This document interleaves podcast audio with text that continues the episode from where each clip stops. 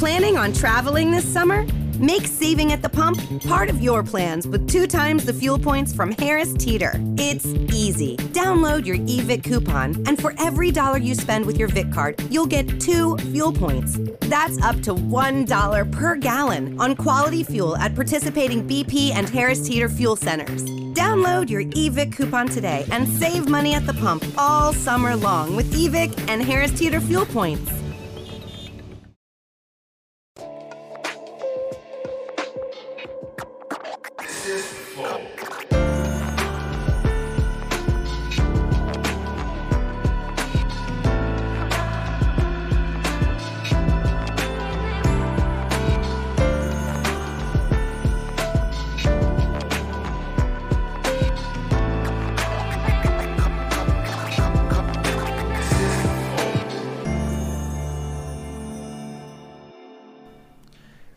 Começando mais um Flow Podcast. Eu sou o Monark e do meu lado, admirando um alma negra, é o Igor. Salve, salve família. E hoje, É o vinho, hein, caralho. Não é nada do mal, não, pô. e hoje a gente vai conversar com um, ju- um juiz federal, muito pica, né? Não deu pra pôr Não no dá pra título. pôr no título. Mas a gente pode falar, né? Eric Navarro, tudo bom, cara? Tudo bem, tudo bem, tudo bem, pessoal. Como é que você tá aí? Obrigado por vir aí, cara. Imagina, cara, é um prazer. Pô, sou fã de vocês e. E mentiroso também. Não, é verdade. é, você pode fazer pergunta que eu vou saber dos podcasts anteriores e assistir a porra toda. Caralho, que louco. É, rapaz. acho Da hora. Obrigado demais, velho, por ter vindo aí. A gente tem curiosidade de saber, mano, sobre juízes federais. E você é um cara que, além disso, você dá aulas, palestras e estudou em Harvard, o caralho, a quatro. Eu quero saber mais sobre isso. Vamos Não, conversar. beleza, beleza. Queria dar boa noite, né, pra todo mundo que tá vendo a gente. Ou bom dia, né? Não sei quando é que o cara tá vendo. Então, galera, bom estar com vocês aqui, obrigado. Então, cara, eu, eu sou um juiz, sei lá, tem uma história diferente, assim, né? Não é aquela coisa mais, mais padrão de estudou, melhor aluno. Minha história é completamente diferente, mas eu acabei é, caindo na, na, na magistratura, mas só que com uma cabeça meio multidisciplinar, assim. Então eu não queria ficar fazendo só aquilo. E eu também tenho. Desconfio muito do direito brasileiro, sabe? Eu acho que não deu certo, né? É só olhar em volta. Não deu muito certo. É, você tem serial killers andando soltos por aí, vindo em podcast. Então, assim, eu acho que como o direito que ele precisa regular comportamento de, de alguma maneira, a gente tem que olhar para ciências comportamentais, né? Então tem que olhar para economia, tem que olhar para psicologia. Agora, porra, tem que olhar para neurociência, que é um troço. Pô, gente- agora a gente sabe como é que o cérebro funciona. Vamos usar isso, não é possível que não, né? Eu vi, eu vi você é, defendendo a prisão em segunda instância baseado na, em psicologia, nessas paradas aí. É, você viu isso onde? Cara, eu li em algum lugar, cara. É, andei falando sobre isso mesmo. Não, é, falei, bom, acho isso de verdade, porque é o seguinte, cara, o que acontece? Caralho, ele ficou puto. Não era, não era pra eu ter lido, cara? Não, era, podia ler. Eu só achei curioso. Eu falei, porra, onde o cara leu essa porra?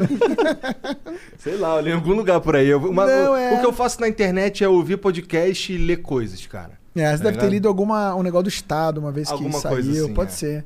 É o seguinte, se você é, fala pra um, um sujeito que tá pensando em cometer um crime, que a pena é um político corrupto, por exemplo.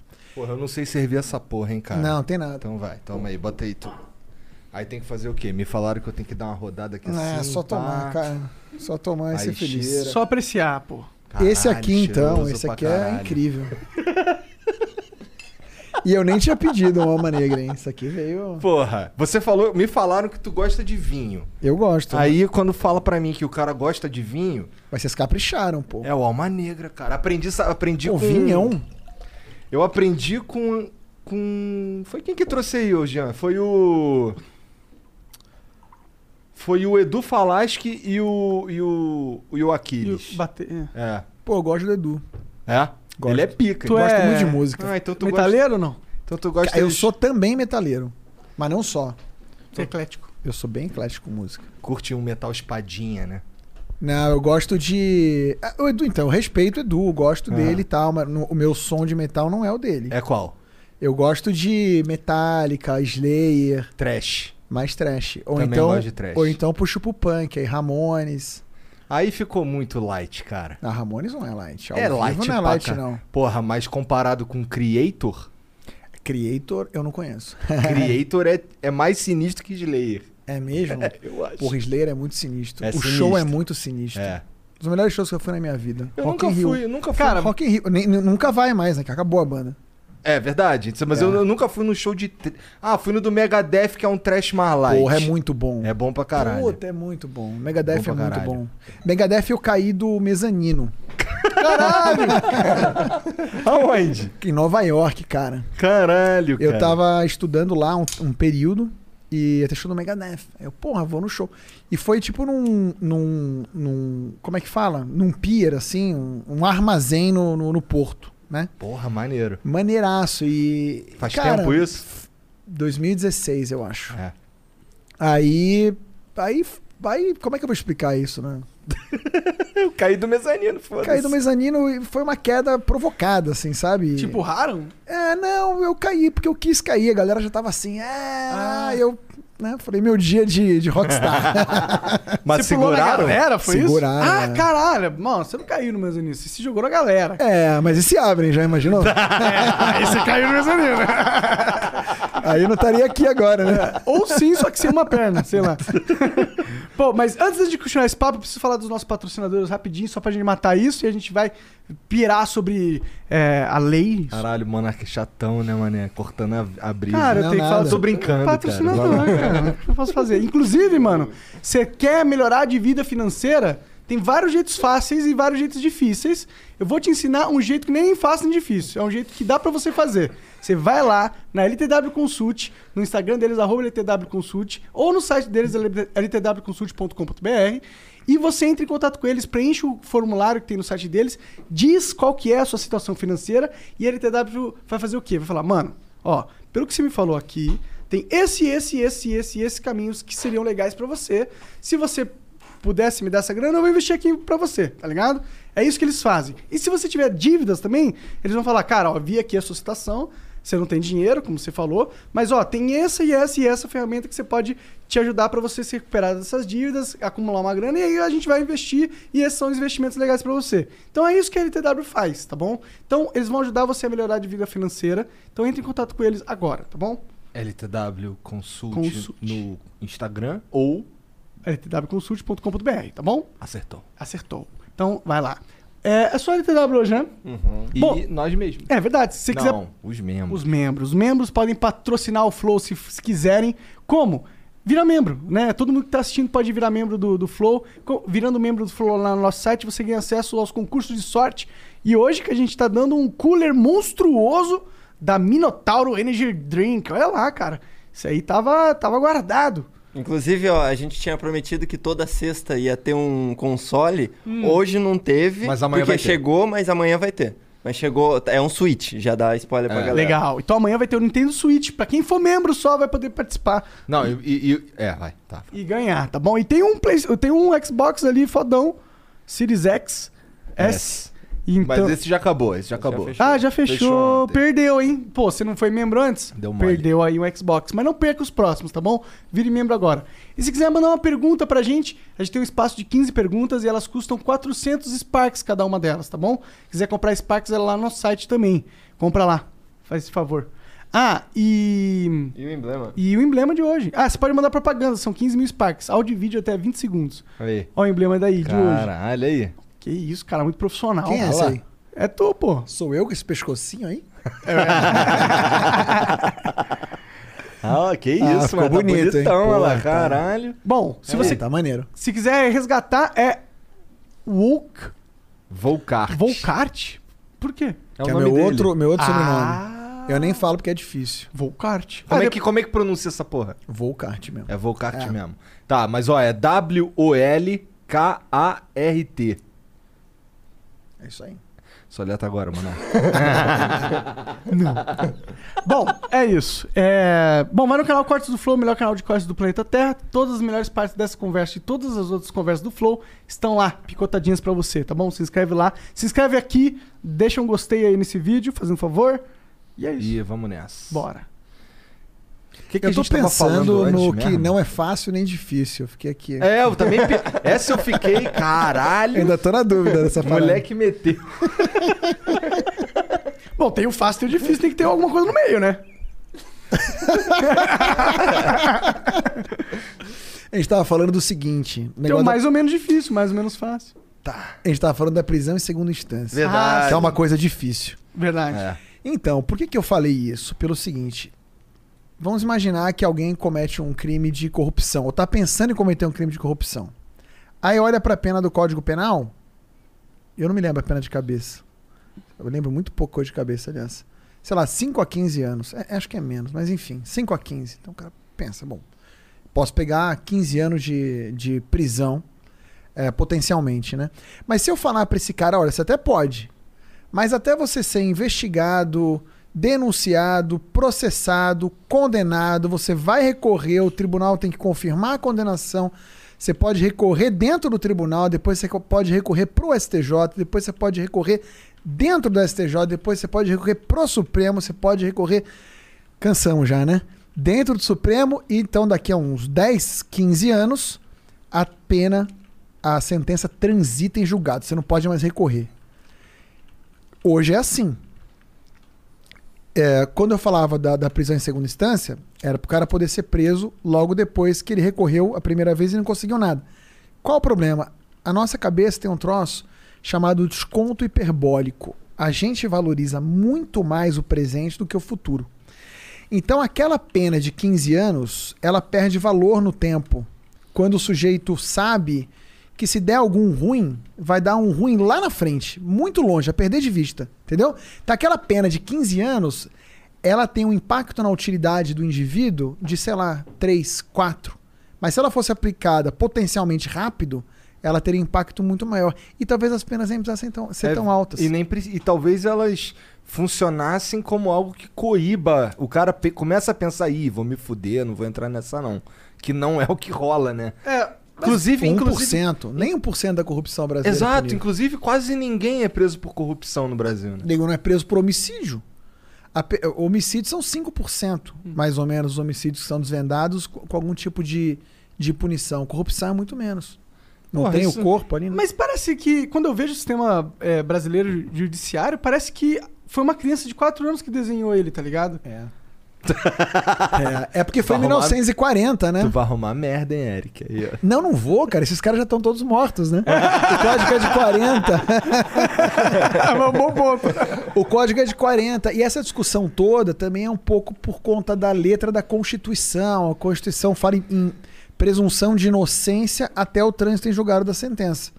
Mas vários ministros eh, do Supremo interpretaram que isso não quer dizer que o cara não possa ser preso após a condenação em segunda instância. Aliás, os países mais sérios do mundo, a prisão após a condenação em primeira instância, né? Afinal de contas, tem um juiz, tem defesa, tem acusação, tem produção de prova, ouve testemunha, lê documento.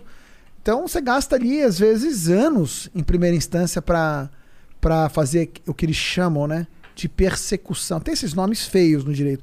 Persecução penal. E não vale, não vale nada. Quer dizer, vale só para quem não tem um bom advogado para poder continuar recorrendo até chegar no Supremo Tribunal Federal. Né? Entendi. Porra, mas aí. Que é a maioria das pessoas, no caso, né? Isso aí. A maioria das pessoas Pobres, né? Que são pobres, né? que não. Essas não têm condição. né? É. sim. Sim, claro. É. Mas não são elas que fazem as leis. né? Não, não. Pô, tu. Quem é que, quem é, que é, é, não é a favor da segunda instância? E eu queria O saber. STF, aparentemente. E eu queria saber qual que é o argumento pra não ser, porque eu não sei qual que é o argumento pra não ser a favor da prisão em segunda instância. Porque, porra, vamos combinar? É inconstitucional, acho que esse é o argumento. É. O argumento é a letra da Constituição que eu te falei. é isso. Ninguém será considerado culpado até o trânsito em julgado da sentença. Então É isso. fudeu, então a gente tá amarrado nisso aí pra todo sempre, até mudarem a Constituição. Ou até mudar a composição do Supremo e os caras decidirem de maneira diferente. E eu não tô nem criticando. É, é um entendimento que, você olhando pra Constituição, é bem razoável. É verdade? Não... Né? Mas idealmente não, não, não é bom. É, assim, a gente tá- causa aquelas, ah, aqueles problemas que a gente tem uma, uma sociedade que não se sente que tem um- um- uma pena em fazer um crime. Tipo, tipo, se eu sou rico ainda mais, fudeu. Eu, eu sei que não vou ser pego, tá ligado? É meio. Isso aí, pô, vai incentivar que as pessoas cometam mais crimes, né? E aí vai fazer com que o sistema judiciário tenha um milhão de processos abertos. E aí faz com que eles não consigam fechar os processos, porque tem um milhão em vez de só alguns. E aí tem essa bola de neve de merda que tem um sistema que não funciona. Não, é muito legal, sabe por quê? Quando eu tava na faculdade de Direito, a última coisa que eu fazia era ir na faculdade. É, mas, quando eu ia, então eu, eu era um pouco outsider, né? Eu trabalhava com vendas. É, Caralho, como é que tu se formou então? eu me formei bem mal, cara. assim. Tirei o atraso depois, sabe? Entendi. Mas eu, me for... eu era vendedor de rua, saca? Durante a faculdade toda. E então eu ia pouco na faculdade. Então eu, e como não, não tenho nenhum advogado na família nem nada, eu me sentia um outsider, o que era bom, porque eu olhava para aquela porra e falava, isso não faz o menor sentido. E eu falo até hoje para os meus amigos, meus colegas, meus alunos, eu falo assim, olha, se você falar isso para um engenheiro, se você falar isso para um cara de tecnologia, o cara não vai entender, porque não faz o menor, menor cabimento. Só que o mundo jurídico é um mundo, é é um casulo, né? Ele é, ele é fechado nele mesmo. E a gente fica discutindo aquilo de maneira ideológica, sabe? E a gente esquece que o direito existe para servir a sociedade. Não é a sociedade que existe para servir o direito. Então todo o meu trabalho que eu, que eu faço já há alguns anos é bater nessa estrutura. E tem dado certo, cara. As pessoas estão se abrindo para isso. Essa discussão tá surgindo. E acho que a gente está conseguindo. Não eu, não sou eu, né, só eu e tal, mas acho que é uma corrente de pensamento que está crescendo no Brasil. Tu já é juiz há quanto tempo? Quase 18 anos. Caralho. Tem pão já. Tu tem quantos anos? 43. Ah, tá bem, tá bem. Caralho. Ah, por isso tu já tomou vacina, pai. Entendi. É, rapaz. E por que tu quis virar juiz? Você não tinha família que Essa é era da boa área e pergunta. tal? Cara, Ganha bem, pra caralho. É, ganha razoavelmente bem. Não dá pra dizer que num país como o nosso não ganha bem, né? Eu só não entendo aqueles salários que aparecem na. Os super salários, né? É, porque o meu não é. o meu não é salário. Eu queria ganhar esse salário também, só que eu não ganho. Não, de verdade, agora falando sério. é, se for, né, como são nos tribunais. Planning on traveling this summer? Make saving at the pump part of your plans with two times the fuel points from Harris Teeter. It's easy. Download your eVic coupon, and for every dollar you spend with your Vic card, you'll get two fuel points. That's up to $1 per gallon on quality fuel at participating BP and Harris Teeter fuel centers. Download your eVic coupon today and save money at the pump all summer long with eVic and Harris Teeter fuel points. regionais federais que eu posso falar porque é o meu. É aquele salário que todo mundo sabe qual que é. Eu acho um bom salário. é, mas como qualquer ser humano, todo mundo sempre quer ganhar um pouco mais, né? Eu acho que isso é legítimo. Mas isso é uma outra história. Existe uma base de salário, tipo, você é um juiz. Eu vou te explicar como é que funciona. A Constituição diz assim: o teto do funcionalismo público. É engraçado aprovar o negócio do teto agora, né? Porque sempre, já, sempre teve teto. Ou deveria ter. O teto do funcionalismo público é o salário do ministro supremo. Dentro do Poder Judiciário, aí é uma, é uma escadinha para baixo, assim, ó. Então, o do ministro do STJ, que é a corte que vem logo embaixo, é tipo 5%, por- acho que é 5%, 5% a menos. Daí do desembargador do tribunal é menos 5. Do juiz, menos 5. E assim vai. Então, se eles ganham. ah, eu não me lembro agora se é 37, isso bruto, né? O do ministro supremo. É, 40, não me lembro. Você vai fazendo a conta. Eu sei que o meu líquido, eu posso falar, eu falo sem, eu não posso ter vergonha de falar isso, gente. Quem paga meu salário são, são vocês, né? É, você precisa saber quanto está me pagando. Vocês estão me pagando 28 mil reais por mês líquidos. E se você somar todo o resto, é décimo terceiro, que todo mundo tem, a gente também tem. O adicional de férias, como a gente tem 60 dias de férias por ano. Isso é uma mamatona, vai. Vamos É, concordar. eu prefiro ficar sem Pode crer. né? Pra ninguém me encher o saco com essa porra, entendeu? É, mas eu também vou querer a compensação financeira disso. Não é verdade? Porque eu vou ter que trabalhar um mês. Você vai me pagar um mês a mais? Pode ser. Acho que é justo. É. Então, assim, somando tudo, tudo, tudo, tudo, tudo, dá tipo 30 mil reais líquidos por mês. Acho que é um bom salário. Mas por que, que eu fui ser juiz? Não foi por causa do salário. Inclusive, não era esse salário lá atrás. Eu fui ser juiz pelo seguinte. É, na verdade, cara, assim, eu era um desenganado pro, pro estudo, assim. Eu era aquele cara que todo mundo falava, porra, você é retardado, você não vai dar em nada, o professor me esculachava na sala de aula. E aí você acredita, né, cara? Você é criança, você acredita nisso. Eu não vou dar em nada. Aí sempre sofrendo pra passar de ano, porra, sendo arrebentado por todo mundo. Falei, não vou fazer faculdade. Não vou fazer faculdade. Aí meu pai, meu pai, minha mãe também, mas meu pai sempre, não, tem que fazer, filho, que é isso, não sei o que, tal, tal, tal. Aí eu falei, pô, eu sou ruim em tudo, cara. Fazer faculdade do quê? Aí ele, não, faz direito que é, um, é amplo. tem isso, né? Se você não é bom em nada, vai fazer direito. Aí eu fui fazer direito. Ah, já foi um milagre ter passado na faculdade. Não foi, obviamente, na USP, né? Então eu tive que pagar a faculdade. Só que a gente não tinha dinheiro em casa. Aí eu comecei a trabalhar de vendedor de porta em porta de farmácia. Então eu botava todo dia de manhã, botava umas caixas de material médico no meu carro e ia batendo. Porque na época tinha muito. Não era farmácia de rede, né? Tinha muita farmácia de bairro.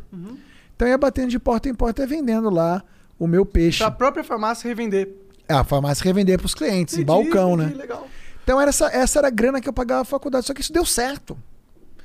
E Eu, quando eu cheguei no quarto ano de faculdade, eu tava ganhando mais que meus amigos que faziam estágio. Porque eu pagava a faculdade, então sobrava uma grana. Aí eu falei, bom, então o que eu vou fazer vai ser isso. Só que eu não ia na faculdade, cara. Entendeu? Não ia, ia muito pouco. Aí meu pai de novo falou assim: porra, filho, tem que fazer alguma coisa.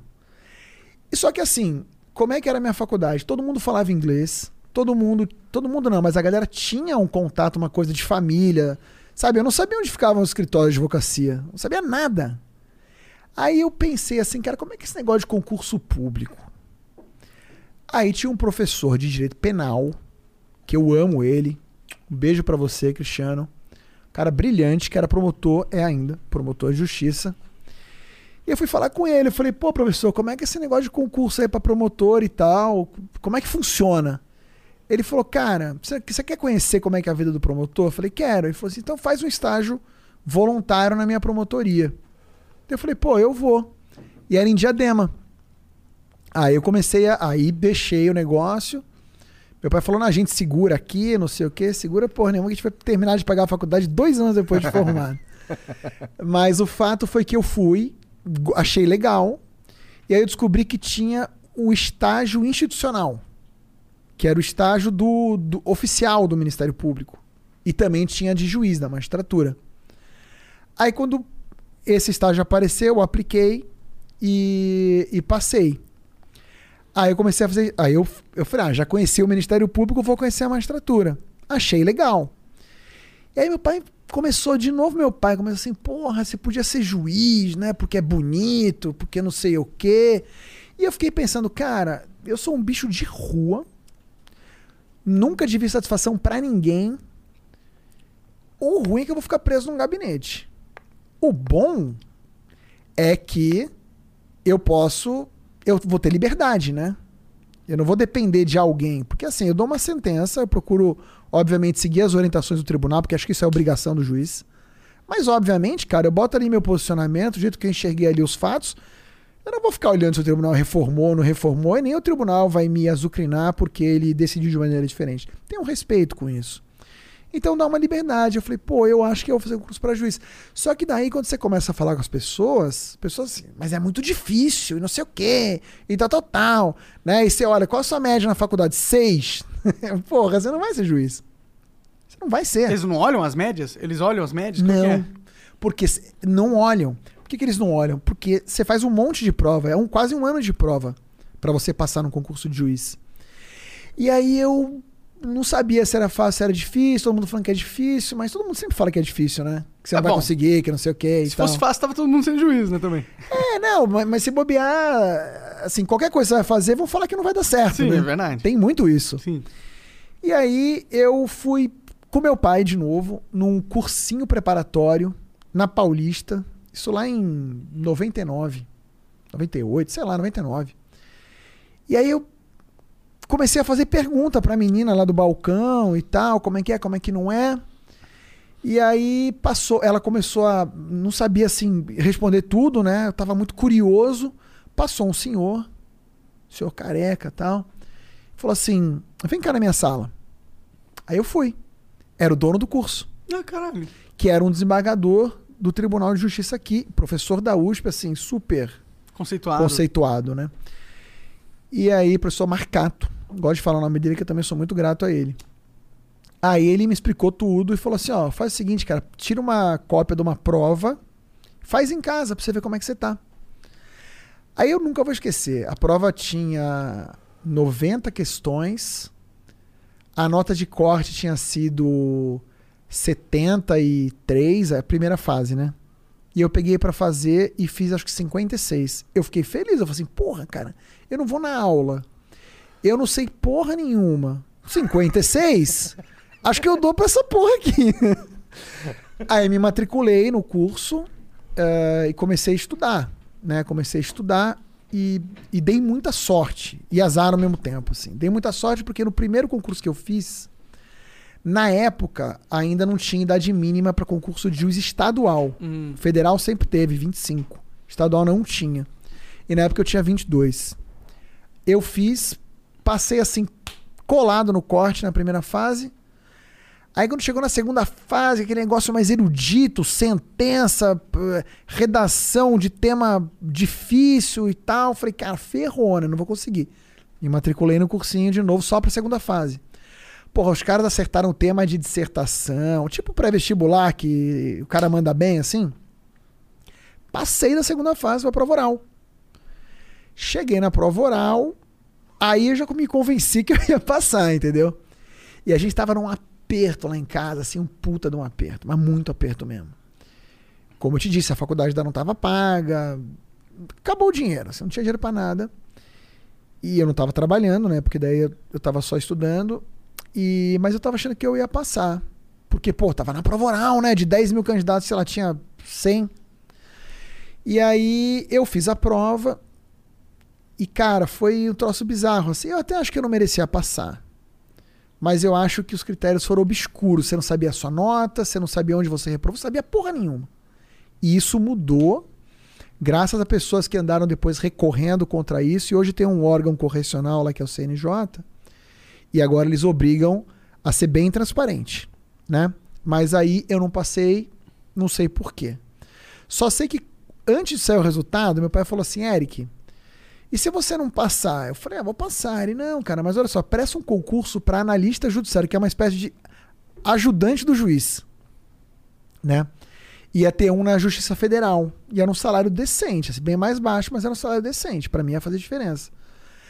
Aí eu fui arrogante com meu pai. Eu falei, porra, pai, tô aí no oral da magistratura, cara. Vou fazer concurso para analista. Ele, é, mas se você não passar, você não tem onde cair morto, meu filho. Você não vai nem ter dinheiro para comprar livro. Daí eu falei, pô, vou, vou prestar, né? Aí prestei, não deu outra, cara. Não passei para juiz. Uma semana depois saiu o resultado desse concurso, passei em primeiro. Ah, da hora. E foi maravilhoso, porque como eu passei em primeiro, me chamaram muito rápido. Comecei a trabalhar lá. Aí fiquei seis meses. Abri um concurso para advogado do Banco Central, saca? A Autoridade Monetária Nacional, Bacen, cuida do negócio de inflação, essas coisas. Aí eu tava no pique de estudo, passei em primeiro também nesse concurso. O que, que cai nessas paradas, assim? Tipo, Ah, cai todas as áreas do direito, cara. Mas é que só direito. só direito. É, não devia ser só direito, né? Eu também acho. Ah, não sei, eu também. Porque você julga vida, né? É, é bom, é, você teria que saber se é um ser humano, se você é um psicopata é, ou pois não. é. Não, mas tem prova de. tem exame psicotécnico. Ah, Isso isso pega mesmo. Pega nada. Cara, no meu, talvez tenha pegado. eu não sei. E aí abri, aí quando eu fiz 25 anos, eu prestei pra magistratura e passei. Pra magistratura federal, que aí tinha que ter 25. Aí você passou com 25. Passei. De 25 pra 26, na verdade. Caralho, cara.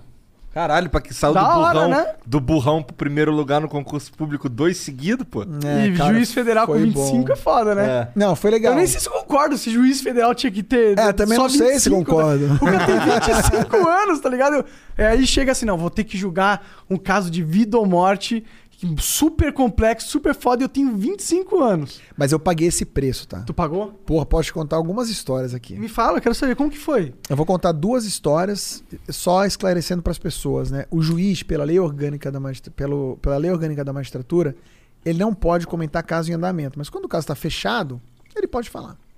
Principalmente se o caso for público, né? Não ter segredo, justiça nem nada. Eu fui pro Rio de Janeiro porque eu queria. É, são cinco tribunais federais no Brasil. É, um fica no Rio, um fica aqui em São Paulo, um fica em Porto Alegre, um fica é, em Brasília e um fica no Recife. É isso. Eu tava passando aqui em São Paulo. Como eu te disse, eu tava no clima de estudo. Eu tava passando aqui em São Paulo. E tava passando no Rio também. Mas quando eu passei no Rio, eu falei, eu quero ir pra lá. Por quê? Porque eu queria, assim, metaforicamente, eu queria conviver com o Tom Jobim, entendeu? Eu, eu, meu, negócio, eu, meu negócio é música e poesia. Isso eu sempre gostei. Então por que que tu não mora em Vila Isabel? Mora na Zona Sul? Ah, então, mas calma, calma, tem história, tem história, tem muita história. E quando eu fiz a prova, eu fui tomar um shopping na rua Vinícius de Moraes. Tá. E aí, porra, aquela puta praia também. Eu queria ficar na praia, né, filhão? Pra, não, pra ficar fora da praia, eu fico aqui. Aí, queria ficar na praia. Eu, eu me lembro que eu tava tomando esse chopp com um cara também que tava fazendo a prova. Assim, meu irmão, vamos morar aqui, vamos morar aqui. Aí, quando eu passei no concurso, pa- passei pra lá, eu falei, vou pra lá. E eu consegui ficar na capital, né, que é difícil. Fiquei na capital. Aí eu falei, pô, agora eu vou morar em Ipanema, né? Cara, você não vai morar em Ipanema. Porque é caro pra É caralho. caro pra caralho. É muito caro. Até um juiz federal. Não, muito caro. Muito, muito caro pro Juiz Federal. Quanto que é o aluguel em Ipanema, mano? Ah, depende, né? Eu não manjo, é- Varia muito. Deve ser uns 10 Naquela, pau. naquela 20 época pau. lá pra tu era, era 2004, impraticável. 2000 Era, era impraticável. Não ia sobrar dinheiro pra nada. Ou Então, tu ia morar num kitnet. é, ia morar muito, sei lá, apertado e Aham. tal. Ele ia né? virar aqueles ricos que não é rico, tá ligado? É, é. É. Aí o que eu fiz? Eu fiz duas coisas. É, a primeira que foi eu arru- eu arrumei um apartamento ali. Sabe o túnel ali entre Copa e Leme? Aham. Tem um, um flat ali que é colado no túnel. Do lado do Leme. Eu fui morar ali naquele flat. Tá. Olha, olha a merda que deu, cara. Aconteceu Aquele tanta- ali é o. É perto do Rio Sul, tá falando? É, mas é, mas é Mas do é outro lado, lado- do túnel. tá. É, do lado da praia, né? Tá. Fui morar lá, mas chegou, eu gostei no começo, assim. Só que deu muita coisa errada ali. Eu quase voltei pra São Paulo. Primeiro, a vizinhança era era tensa, assim, sabe? O que, que é tenso? Tinha de tudo, assim. Tá. Eu não, e eu não tô falando de forma preconceituosa. Aham. De, de ter muito bandido mesmo, assim, de ter. Era esquisito. E o síndico matou o subsíndico praticamente na minha frente. Caralho! Caralho! Caralho! Foi bizarro. Praticamente como? Cara, eu tava no elevador descendo, eu vi aquele estampido seco de tiro, dois, pá, pá. Quando eu abri a porta do elevador, o corpo tava no chão, passei por cima do, do corpo, do, do cadáver. Que pira é essa, Aí cara? eu falei, porra, cara, começou ruim, né? Porra! Começou ruim. Aí já tava meio abalado com aquilo, e eu tava julgando um caso na época, que era uma ação coletiva. Eu tô falando, tem certamente várias pessoas do direito aqui que estão assistindo, né? Porque todo mundo assiste vocês. Todo mundo, impressionante. Quando eu falei que vim aqui, cara, todo mundo, do meu do irmão da, da Aninha, minha namorada, que é o Thiago, que tem 19 anos, até os caras da minha idade. Pô, tu vai no flow, eu não sei o que e Ah, tal. maneiro. Todo Maneiro, mundo assiste, maneiro. é muito legal. Então tem muito do direito me vendo, eu não tô usando termo jurídico aqui, pessoal, porque é muito chato. Então, É, já eu não peço vou entender desculpas, nada. Né? Mas enfim, uma ação coletiva proposta pelo Ministério Público na época para fechar todos os bingos do Rio de Janeiro. E eu dei uma liminar nessa ação para fechar, isso caiu comigo. Só que quem são os donos dos bingos? São os bicheiros, né? Sim. Não é uma galera, é uma galera indócil. É uma galera que vai te matar É se não indócil. gostar de você. Pô, É tem mó cuzão de fechar os bingo, mané. Mas Nada era a ver. lei, Ia dar na lei, velho. pô, ele não tem que Era interpretar a lei não- conforme ele não quer. é o que eu quero. Eu acho que tem que legalizar essa porra. Boa. Entendeu? Como tem que Boa. legalizar várias coisas. Boa. Só que não pode mesmo, eu não posso fazer nada. Aí eu dei a liminar pra fechar os bingos. Aí o que, que eu descobri? Que o dono do apartamento que eu alugava era dono de um dos bingos que eu fechei. Caralho. Ih, rapaz. E era um bicheiro brabo, né, cara? Caralho, cara. Ainda mais a- é, ali em Copa ali tem os amigos lá que é bicheiro. pá. Caralho, sofreu ameaça essas aí porra? entrei em depressão. Aí eu fiquei mal. Comecei a ter, a ter depressão, ficar I wanted a career in which everything would matter. So I joined the CIA, and now I help protect our families, our friends, and every fellow American. Find out how everything you do in your career can impact our nation. Visit cia.gov/careers to learn more and apply. Oh, we could, we could fly. This is your summer. That means Six Flags and the taste of an ice cold Coca Cola. We're talking thrilling coasters, delicious burgers, real moments together, and this. Coke is summer refreshment when you need it most, so you can hop on another ride or race down a slide at the water park. This is your summer. Six Flags and Coca Cola. Come make it yours. Visit sixflags.com slash Coke to save up to $20 on passes. Mal mesmo, assim, muito mal. Tipo, emagrecer 15 quilos. Não comia. Sei lá, bateu a, a ressaca dos 25 anos, ju- 26 Sendo na época. Se era sendo ju- 26, É, isso 26. tem que tomar essa decisão. E pulando gente morta. É, pulando. Aconteceu tudo, né, Sendo cara? o inquilino do bicheiro, tá Inquilino do ligado? bicheiro. Muito ruim. E aí. Ele sabia que tu que era o cara que mandou Cara, não sei, porque no dia seguinte que eu descobri, eu saí de lá e nunca mais voltei.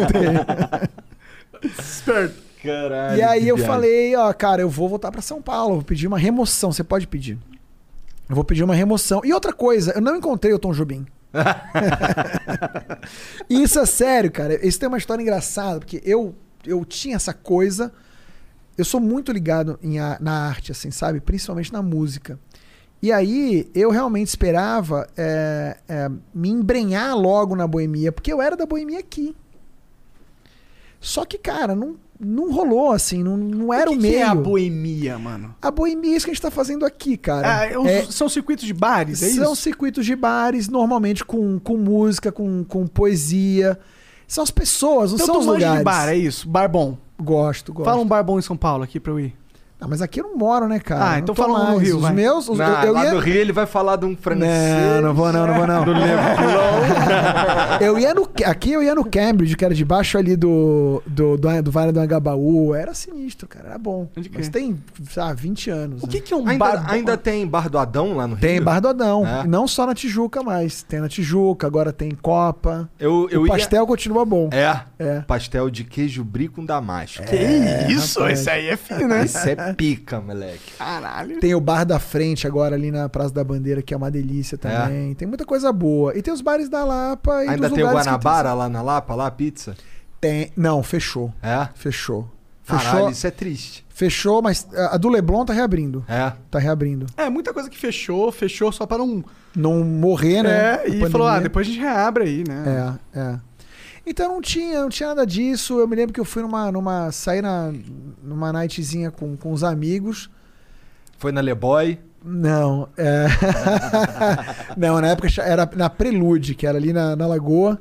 Porra, eu me senti uma minhoca, só tinha cara monstruoso, fortão e tal. Eu falei, pô, não dá nem pra chegar em nenhuma mulher aqui que, pô, ninguém vai me olhar nessa porra. E aí eu falei, tá tudo errado, o Rio não é o Tom Jobim, o Vinícius já morreu há muito tempo, vou voltar. Só que daí, cara, aí eu fui ficando. é, Tu pediu a remoção? Pedi. E saiu, um ano depois. Só que nesse um ano eu, assentei. Mudei pra Botafogo, num flatzinho muito gostoso. Onde que era? Ali na uma travessa da Rua da Passagem. Tá. Uma das primeiras ruas ali. Pô, simples, mas sabe? Faz tudo a pé, gera um ambiente melhor. Eu trabalhei muitos anos na São Clemente. Na São Clemente, É, claro. É, muito anos. perto ali, É. né?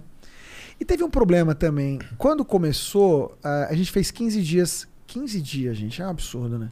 15 dias de escola da magistratura. Hoje são 3 meses, acho. E eu só ficamos. Então era uma turma de 30 juízes novos, né? Que estavam todos juntos ali. Só que depois cada um foi pro seu lugar, só ficou no Rio eu e mais um. Também aguentar o Rio não é pra muitos, né? Não, é porque é uma questão de classificação e número de vaga. Ah, entendi. Todo mundo queria ficar no Rio. O que- como que classifica?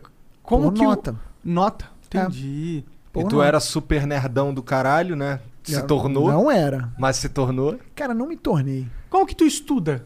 Você tem di- dicas de estudo? Tenho várias, cara. Assim, é, eu, eu brinco que. E não é. Não falo isso como. ah, Não é autoajuda, guru de internet, essas porra, não. É o que eu faço e assim.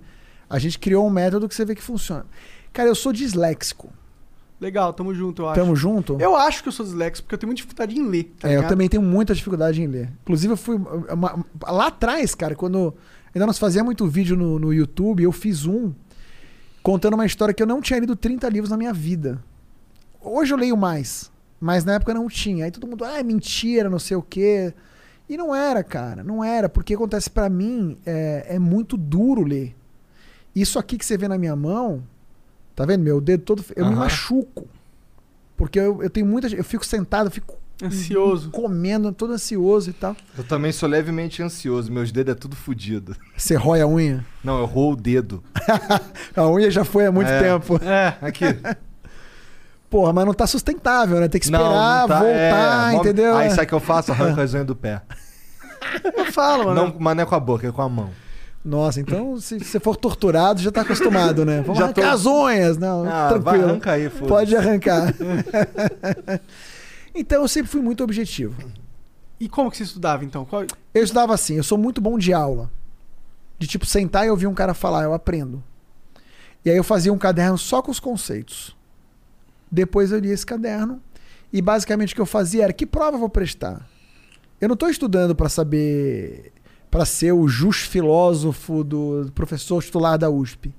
Eu estou estudando para passar nessa prova, não é isso? Então me dá aqui a prova, deixa eu ver como é que ela é. Ah, a última prova foi assim? Então eu vou de trás para frente. Aí eu vou estudar para passar nessa prova. Aí assisto a aula, faço o caderno, grifo e depois só leio os meus grifos. E vou refazendo provas daquele concurso até passar. Porra, É mas aí tu isso. sempre passa de primeira, porra. De primeira na prova oficial, mas em casa eu tô ali fazendo vários, né? Aí tô vendo minha nota melhorar e tal. E tem um pouco de sorte também, né? Metade é sorte na vida, né? Entendi. Mas aí tu tava no, no Leblon, você sentou e. Ah, eu tava em Botafogo. É, Bo- é, Botafogo, desculpa. Botafogo, me assentei e comecei a dar aula. Aí, meu irmão, quando eu fui ver, eu tava dando aula assim, em todos os cursos preparatórios do Rio de Janeiro. Isso foi bom. O mercado lá era mais crudo que aqui em São Paulo para um professor, né? Então eu comecei a dar aula. E aí, quando eu fui ver, eu tava dando aula todas as noites e sábado o dia inteiro. Deu para mudar para Ipanema. O bom foi isso. Só que não era vida, né? Só trabalha. Muito trabalho, mas você conhece gente, é bom, entendeu? Aí sim. Aí fica bom, né? Começou a ficar bom. Aí começou a ficar bom. Aí eu falei, ah, não quero mais sair. Imagina, agora tem uma carreira aqui que eu não posso repetir em São Paulo. E pra melhorar, Dava pra cancelar o pedido de cancelamento? dava, dava. Ah, dava. entendi. Dava pra cancelar o cancelamento. Hoje em dia é o que melhor É, rola, hoje, né? hoje. Cancela e descancela. É. Não, e aí aconteceu uma coisa maravilhosa, cara, que foi o seguinte: eh, num dos cursos que eu tava dando aula, que era um curso que preparava só para juiz federal, os donos estavam cansados. Era um curso pequeno, mas tinha um nome, uma reputação, saca? Só que tava meio decadente, assim, que os caras não estavam mais tocando. Daí eles resolveram chamar três professores para tocar o curso. Era, era até um juiz né, federal, um cara maravilhoso. Então ele chamou a mim, chamou ao Érico, que é um colega meu, que foi o cara que passou junto comigo e ficou no Rio de Janeiro, e chamou um advogado que também estava dando aula lá. É, o juiz ele pode trabalhar com educação. né? Ele pode, inclusive, ser sócio de uma empresa de educação. Quais são. O que, a lei diz sobre como o juiz pode ganhar dinheiro fora da magistratura? Educação. Só. Só. Só educação. E aí a gente assumiu. Assumiu. Sei lá, tinha 300 alunos. E hoje a gente tem 15 mil. Porra, da hora. Da hora. Entendeu? Então as coisas foram dando certo pra mim no Rio de Janeiro, né? Tu quer um isqueiro, cara? Graças a Deus, Não. cara. Pra fumar. Esse charuto vocês não vão estourar, É, não? vamos, Então, vamos, vamos, vamos, vamos. estourar esse Cadê? charuto aqui. Tá aí. Tem mais isqueiro? Já pega mais Eu isqueiro. tava procurando né? meu vídeo. Então, Maçarico. acende, Tá falando fora do microfone. Não. acende aí pra eu ver. Dá pra acender com essa merda? Ah, cara. Deixa eu ver. Falei fora também. né? Dá sim. Não é aquele do Pondé que você tinha um super é, maçarico. É, né? pá, um maçaricão, não sei o quê. O Pondé é cheio de, cheio de negocinho, cara, pra fumar charuto. Sim, né? é um homem de classe. Ou seja, o, o- Aqui, ó, aqui, ó, ó, ó, esse aqui. Esse aqui é cheio de negocinho. Aí. É, esse esse negócio tá na moda, virou barateou. Anti- Antigamente era só, ó, o cara tem um maçarico, caralho. É, você deu direitinho. Teve mais algum caso, assim, que você era jovem e pegou um caso, assim, muito difícil pra você? Porque eu acho que isso realmente é um problema, né, da nossa... Mais um dos problemas da nossa lei, né? Você tem que, pô, preparar as pessoas. Os Mas sabe o policiais que eu acho, cara? O juiz também. não pode inventar muita moda. Não. Acho que não. Fala isso pro STF. Desculpa. Não, mas lá os caras decidem em última instância, né? Nem que seja pra errar por último, mas alguém tem que, tem que Tem que terminar errar o pra troço, caralho, né? né? Mas acho que o juiz, ele não pode. não- porque sabe por quê? A coisa que acho que mais revolta o cidadão é o seguinte: vamos dizer que eu e o Igor, a gente tem uma, uma questão lá tributária que a gente entende que não tem que pagar um determinado tributo. O imposto de renda, que todo mundo paga, por uma atividade parecida que nós temos. Eu ajuizo uma ação, você ajuiza outra. Eu ganho, você perde. Porra, é muito injusto, Isso né? é escroto. Então, os juízes tinham que seguir o que fala o tribunal, na minha opinião. E eu tenho fundamento para isso, assim, para dizer que tem que ser assim, eu posso explicar, até usando um pouco de economia. Mas antes de falar isso, é, sim, é, Pensei que tu fosse falar da TechPix. Tô brincando. não, então, eu, a- eu, porra, então como eu nunca inventei muita moda, é, eu senti o baque emocional, mas eu acho que eu não ferrei minhas sentenças, entendeu? Qual- Novo. Teve mais um outro caso que foi difícil, assim? Teve algum Teve caso? muito, cara. Você, só você julga que tipo de caso normalmente? Variados? É Porra, aleatório? o, o último que deu uma repercussão fodida foi aquele cara da Fundação Palmares, não foi? É, Esse eu não posso falar a respeito porque ainda tá quê? comigo. É. Entendi. Tá, mas a gente, Você mas, pode, mas eu eu, não posso. eu posso falar do que eu li, que era que tu O que, que você leu? O que, que é esse caso aí que eu não sei? É, o cara que tá lá, que eu não, não lembro o nome, o presidente do, do bagulho, queria pegar uns livros que ele considerava marxista, comunista, essas paradas aí de. E, e e pro- e tirar ah. da Fundação Palmares. E a Fundação Palmares é o que mesmo? A Fundação Palmares é, é, é um bagulho do movimento negro, pô. Entendi. E tá bom. E, e por que isso é caso de justiça? Porque esse cara. pô, é a mesma coisa que assim, ó. Porque é um bem público, né? É, Biblioteca pô. É- do troço. Ah, É, é público isso aí? É um órgão público? Público federal. Imagina, Entendi. imagina que tem. Você não pode, não, agora eu entendi. É que achei que era. Ah, que era uma institui- dele. É, Não, ou, ou não. uma instituição qualquer aí que. Não. É, uma ONG. Por quê? Porque se na ONG você escolhe o livro que você tem, tá ligado? Aham. Mas não, é um negócio público. É. Bom, se é público, você tem que ter todos os livros. Tem que ter o marxismo, tem É. que ter o Adam Smith lá, tem que ter os dois. Então, Sim, exatamente. Ah. E aí o cara queria doar os livros, o pai e o Eric falou, pô, não vai não, irmão. Teve um caso muito legal que foi o seguinte. Então, o que, que julga o juiz federal? Acho que essa é uma pergunta boa para as pessoas saberem também, né? O que, que diferencia um juiz federal do estadual? Do trabalhista a gente sabe, né? O cara julga a relação de trabalho. Mas estadual do federal. O federal, ele julga alguns tipos de crime, só alguns, que estão ditos na Constituição quais são. E ele julga, assim, para simplificar, tudo que envolve um órgão federal. Então, esse caso envolvia um órgão federal. Se eu for julgar um caso envolvendo uma universidade, se for uma universidade federal, cai com o juiz federal. E aí, por falar nisso, tem um caso bacana de uma universidade federal, isso eu posso falar. Também tinha esses 26 anos aí. Foi muito legal, que foi o seguinte. Não vou falar nome, para também não vou ficar Expondo ferindo reputação, né?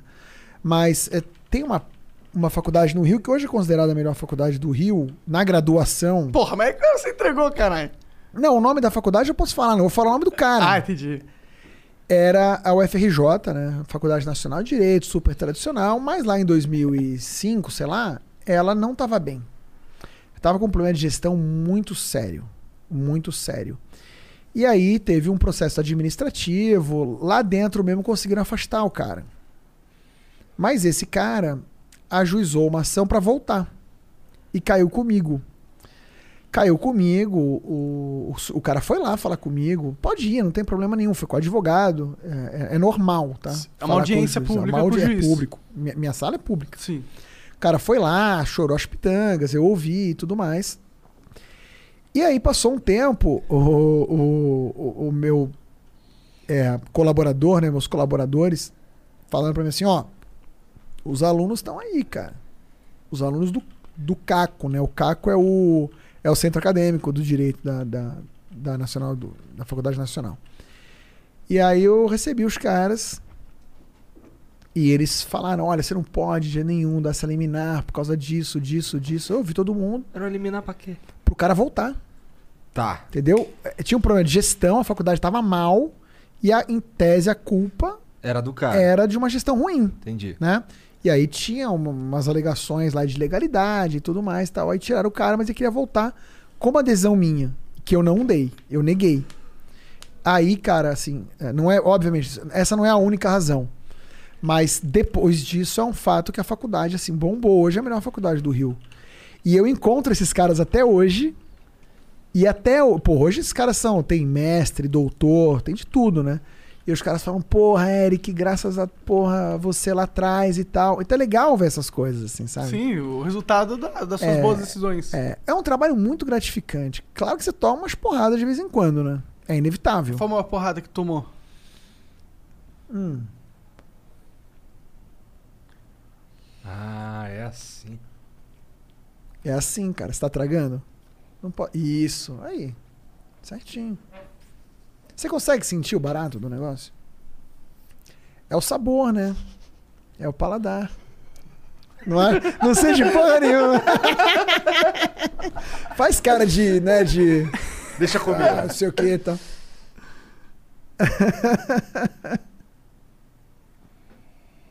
Hum. Data máxima vênia. Cara, eu tomei umas porradas assim, mas são difíceis de contar aqui, assim, sabe? É, Eu tava aqui pensando, mas é complicado. entendi. Mas por que que, por que, que eh, tu gosta desses caras falando data vênia, data máxima Dete- vênia? Eu não falo, né, cara? Não fala? Você não é obrigado Não a falar? Não. onde tá escrito isso? Não é? A única coisa que tá escrito é que tem que usar o vernáculo. Pra mim, usar o vernáculo é escrever em português. E se tem um termo técnico, né? Você tá dando uma indenização, você tem que chamar de indenização. Se você tá condenando a pessoa a pagar danos morais, você tem que usar a expressão dano moral. Mas você não precisa fazer aquele rococó que alguns. Mas hoje tem muito juiz já aliviando na, na linguagem. Porque Mas você tem, tem, que uns ser. cara, tem uns caras lá de cima lá falando igual uns, uns pela-saco, com todo respeito. Eu posso chamar os caras de pela-saco. É. Tu não pode. São é, épocas, são gerações também, né? A geração de hoje, sabe o que, que tá rolando que é muito legal? Tá rolando um, um troço chamado Visual Law. Que isso? Que basicamente é o que existe no mundo todo, só não tinha no direito, né? Que é você usar infográfico, você usar tabela, você usar recursos visuais para transmitir uma informação de maneira mais simples. Ao invés de escrever 50 páginas de petição. Então esse é um troço que eu estudo, porque tem uma questão cognitiva que o Visual Law ajuda muito, né? A gente This is your summer. That means Six Flags and the taste of an ice cold Coca Cola. We're talking thrilling coasters, delicious burgers, real moments together, and this. Coke is summer refreshment when you need it most, so you can hop on another ride or race down a slide at the water park. This is your summer. Six Flags and Coca Cola. Come make it yours. Visit sixflags.com slash Coke to save up to $20 on passes. gente é muito impactado por imagem. Tu, tava, tu conversou com, com algum cara do STF é, sobre lance de, de inteligência artificial no direito, não foi? Ou eu tô maluco? Não, não tá maluco. Essa é uma história muito legal também, cara. A gente tem tempo aqui, né? Porra, Infinito. Isso Teoria. aqui é bom, né? Então vocês vão passar a noite com a gente aqui hoje, galera. Bom, com esse vinho e com esse charuto, realmente a gente não tem pressa. bom, eu É, tenho que não. acabar com esse charuto. Não, vai acabar ou ele vai acabar com você, né? Tá, vamos ver o que acontece. Acho que o segundo é mais provável. Vamos ver. Em 2017, em 2000, lembra que eu falei que eu tava em Nova York? Em dois, isso foi 2016. Em 2017, Tu foi fazer o que em Nova York mesmo? eu fui começar o período sanduíche do meu doutorado. Que essa é uma história também muito legal, cara, porque eu não falava inglês, né? Nunca tinha feito inglês na vida. E tinha que fazer uma prova de inglês. Eu usei essa mesma técnica. Ficou vendo aula de inglês. Ah, comecei a fazer a prova em casa. Prova, ah, entendi. É, eu Qual só. prova que é? O IELTS? É o TOEFL. É o TOEFL. Ah. Tem o IELTS é mais para faculdades inglesas, né? E as provas, elas não mudam muito quando mudam? É o mesmo jeitão, cara. Ah. Se você crack the code, você- passa na prova. Entendi. Você não aprende a falar inglês. Cheguei lá, eu me fudi, assim. Porque, crer. ah, eu virei um cara gago, saca? Que é meio na dele, assim. Meu pai dá risada dessa história. Ele Tá vendo a gente. Mas o fato foi que eu comecei em Colômbia, mas depois eu fui pra, pra Harvard, né? Que a gente tava falando lá. E, e lá, foi lá, inclusive, eu conheci a Thaís, que tá ali, ó, vendo a gente. No bar. No bar, no bar. Foi no John Harvard, John Harvard, Thaís? Isso aí. Aí a gente tava lá e, e aí o negócio de tecnologia tava bombando, já ninguém tava falando isso no Brasil, né? Aí teve uma palestra de um professor inglês de Oxford chamado Richard Susskind. E o cara tava falando de cordos online e tal, parecia um troço super futurista. Mas, cara, eu me lembro que esse dia eu, eu peguei assim e falei assim: caralho, eu não vou pensar nada no direito que não passe por tecnologia, porque tudo vai passar por tecnologia. Eu dei muita sorte lá, porque realmente é uma faculdade que dá muita oportunidade. Eu comecei a fazer os cursos fora da faculdade de direito. Então eu fiz, porra, neurociência com o Joshua Green, que é um cara que anota aí, vai ganhar um Nobel, não vai demorar. Da hora. E o cara, mano, o cara inventou um troço. O cara é tão pica que ele é um neurocientista que derivou para filosofia. Então ele trouxe um negócio chamado neurociência da moralidade. Que é meio você pegar o iluminismo, sabe aqueles filósofos iluministas e Aham. tal, e falar assim, meu irmão, não tinha olhar o cérebro naquela época, né? Não tinha ressonância magnética funcional. Então vamos, vamos aplicar todo o conhecimento científico que a gente gerou nesses últimos 200 anos, principalmente nos últimos 50, e vamos reler esses caras. E aí é o troço que funciona, né? Quando você entende como o seu cérebro funciona, você para com essas discussões idiotas de assim, é, o bom e o mal, entendeu? Eu tô muito certo, você tá muito errado.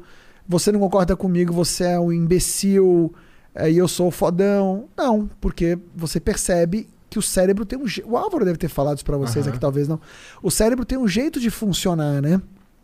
E aí você começa a, a ter essa metacognição e, e abordar as questões de um outro jeito. Mas eu tava falando porque esse cara falou muito de inteligência artificial, que ele começou do estudo do cérebro para mostrar como é que funciona a inteligência artificial, para mostrar o que tem a ver, o que não é parecido e tudo mais. E eu fiquei muito assim fascinado por isso. Ah, tanto que eu acabei montando um instituto junto com dois colegas só para estudar tecnologia no direito, chama New Law. Tá aí até hoje, tá super, super bem. O que, que é a tecnologia no direito, exatamente? Assim, é a gente come... O que, que um juiz tecnológico é diferente de um juiz não tecnológico? Tecnologia no direito pode ser falada em vários níveis, né? Eu acho que o mais importante, por incrível que pareça, é o nível mais básico. Porque assim, ó, a gente tem 80 milhões de processos. Alguns números para vocês, né? 80 milhões de processos é, o- Mas de onde tu tirou esses dados? do CNJ. Tá. 80 milhões de processos. Cala a boca. É, rapaz. Oito anos em média para julgar cada um. É, no relatório do CNJ, o número não é bem esse, mas é porque eles, eles consideram os processos que morrem no primeiro dia. Então você tem que fazer um- uma mediana ali, né, ter o desvio. São oito anos, mais ou menos, em média. Metade ou mais deles ganha e não leva, porque tem depois a execução, se for um processo, por exemplo, de cobrança, de dívida e tal. Então é o caos, né? E caro, muito caro. Então, a tecnologia vem, eu acho que a gente avançou bem ah, no judiciário brasileiro com isso. Primeiro a tecnologia vem para virtualizar isso daí, para não ser esse bando de livro aqui e, e ser um troço no computador, né? Ser digital. Aí depois você vai aprimorando, vocês sabem, vocês são gamers, vocês entendem disso melhor do que eu. Você vai aprimorando. E aí, pô, os movimentos começam a ser automatizados e tal. Então já facilitou muito pro juiz, ganhou muita velocidade. E isso é muito bom. Então eu acho que esse estágio tem que ser aprimorado. Por quê? Porque o que acontece no Brasil? Cada tribunal tem um sistema diferente. Então tem um problema de integração. Se você quer usar inteligência artificial, você tem que ter data lake gigante, né? Tem que ter o O que Big que Data. data lake? Ah, data lake Tem que é ter um... o Big Data jurídico. Tem que ter certo? um grande banco de dados que É. se comunica. Mas se ele nos comunicar, você não tem um grande banco de dados. Você, Você, tem, tem, um um micro de... banco de dados espalhados e você não tem uma inteligência que é capaz de centralizar tudo. Por- Por, que, por que Exatamente. que é separado? Porque tem alguma lei que diz que tem que ser separado? Não, porque cada tribunal quis fazer o seu. Entendi. O não meu é melhor que o teu. É... Caralho, que merda. Puta merda. Tem como consertar essa porra? Tem. Tem que convencer os caras a querer. Tem dois jeitos. O primeiro jeito, o CNJ tentou, que foi impor o funcionamento de um sistema chamado PJE. Que é um bom sistema, mas tem outros melhores. Aí tem gente que não. E, e a troca é custosa, né? O custo de transação dessa mudança é muito alto. E a solução proposta, que me parece a mais inteligente, é trabalhar com APIs. Com, a- com várias APIs para poder conectar pelo menos o- o- um sistema no outro. Isso é totalmente possível. Você tem hoje. que criar um outro sistema para integrar todos os microsistemas, né? É mais ou menos isso. É um sistema central que conversa com todo mundo, Mas pega aí- todos os dados. Mas aí você cria esse e pelo menos não tem que substituir todos os outros. É, né? não tem. É. Mas tem que criar em todos os outros essa comunicação com esse sistema central. Mas o advogado sofre, viu? Porque o jeito do cara peticionar no sistema de São Paulo é diferente do jeito do cara peticionar. E são mais de 50. Imagina o inferno que deve ser advogar no Brasil inteiro. Porra. Complicado, né? Caralho. Então, então esse é um ponto, sabe, Monark? Aí tem outro ponto, por exemplo. Corte. ah, eu, eu, eu sempre defendi isso. Em 2018, eu defendi isso um amigo meu, um cara importante no direito, falou assim: Eric, você voltou aí dos Estados Unidos, aqui é Brasil, meu irmão. No tribunal lá de não sei onde, não sei o quê. Nunca vai ter corte online no Brasil.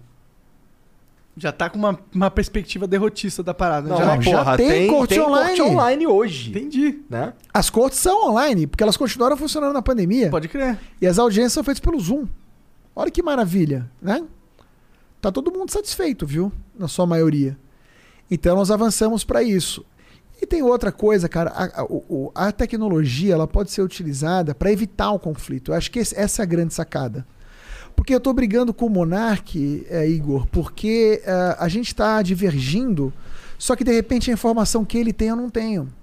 E a informação que eu tenho ele não tem. Então eu acho que eu tô certo, até porque eu sou otimista, o ser humano é otimista por natureza. Esse é um viés cognitivo que todo ser humano tem. Ele também é otimista. Então os dois acham que vão ganhar. Então a gente vai pa- partir para o judiciário. Quando você usa a tecnologia para diminuir essa assimetria de informação, você aumenta a chance de um acordo. E hoje tem várias plataformas de tecnologia fazendo isso, inclusive algumas públicas, é, com muita eficácia. Vou dar um exemplo: consumidor.gov, uma plataforma pública de, é gratuita que tem 80% de taxa de solução de conflitos. Pô, de cada 100 que entram, de graça, 80 chegam numa solução. Porque você não tem. Olha só, ninguém tem tesão de ir no judiciário. Eu não vou no judiciário porque, ai, eu adoro estar aqui. Não, você vai porque não tem outro jeito. Então, se você arrumar um jeito de solucionar o conflito que as duas pessoas saiam felizes, é muito melhor, né? Com Total. certeza. É chama autocomposição, o acordo, o famoso acordo. E como é que esse consumidor.gov, é, eu entro lá e faço uma denúncia, aí... A denúncia é o PROCON. Lá você já vai para fazer assim, ó, a Tá rolando companhia processo. aérea tal, não sei o que, atrasou meu voo, sumiu com a minha mala, Ah. não me pagou nada e tal. Você escreve isso lá no formulário. Hum. Ah, Aí o consumidor.gov, essa empresa já está cadastrada lá. Ela recebe a reclamação e responde a várias perguntas. Volta para você. E aí ela já sabe o que está acontecendo. Aí você de novo coloca mais informação. Ela responde. Se precisar, tem um mediador. Entendeu? E normalmente chega a ser um acordo. E tem mais, cara. Agora você vai usando tecnologia e vai minerando esses dados, você começa a ter o quê? Os valores de, de proposta de acordo que normalmente são aceitos. Aí o sistema daqui a pouco vai oferecer que é o valor ótimo. aham. Entendeu? Vai aprimorando, é maravilhoso. É por aí que a gente vai solucionar o grosso, né? Porque o grosso, cara, é disso daí. é- São essas coisinhas, é É açãozinha. as burocracias do É, dia a dia é, que as estão. ações baixas, entende? Não é. O grosso não é a ação que vai fechar os bingos lá dos bicheiros. Ou a super. Ou não é Lava Jato. Para pensar em direito, em direito penal, né? aham. O grosso são essas coisas. E isso você resolve assim. Não é para resolver. Não é no judiciário pagando 30 mil para um juiz que você vai resolver isso. Deixa o juiz para julgar um caso que o cara tem que botar os miolos dele para funcionar. Pô. Pode crer. O Lava Jato é um termo interessante. É, o, o, o Moro é, é juiz federal, certo? Também? Era. Era, não é verdade. Agora ele é um Foi. advogado ricão. Não, não sei. É. Ele, ele tá trabalhando na mesma empresa que ele ajudou. Ele tá mesmo? Tá, mas tá mesmo? É, eu fiquei, eu fiquei, eu fiquei sabendo que ele foi, tipo, contratado pra ser é, um estrategista jurídico para ações de corrupção dentro de uma empresa que ele jogou. Porra. Mas faz sentido se for Não, mas é pensar. muito louco. É tipo tu contratar o hacker que te hackeou, né? Mas as empresas fazem isso pra Eu sei, caralho, eu sei, tá eu ligado? sei, é sim. inteligente das empresas. Eu entendo porque contrataram ele, entendo porque ele aceitou, porque deve ser uma puta grana. Mas, bom, esse não é o caso, na verdade. É, eu sei que rolou esse.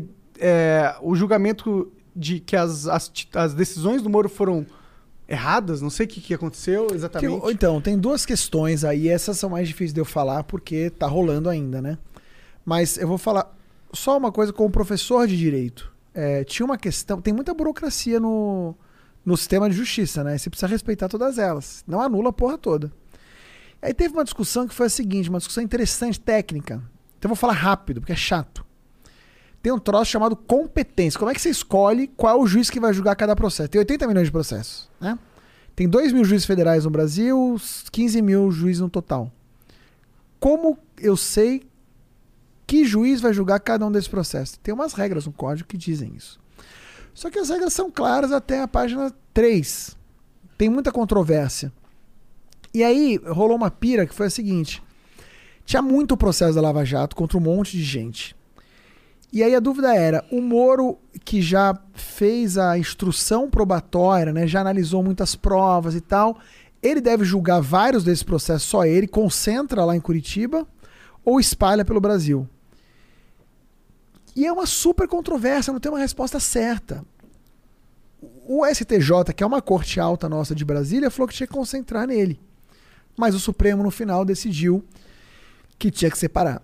Mas é, foi isso que aconteceu? Isso foi um problema. E o outro foi, o- foi o que você não pode comentar tanto? O outro Dele ter sido julgado imparcial porque ele ficou meio que coordenando junto com a pro- promotoria o caso, tá ligado? É, teve aquelas questões todas do. como do juiz, como você vê então. isso? Você, porque eu Como confesso. juiz não, como professor de direito. Como juiz é ruim de comentar. é, pô. desculpa, como juiz você não pode comentar, é verdade. Ah, mas eu não vou comentar o caso dele, eu posso comentar o dia a dia do juiz. Sim, mas no, no caso, assim, eu fiquei assim, porra, eu não queria.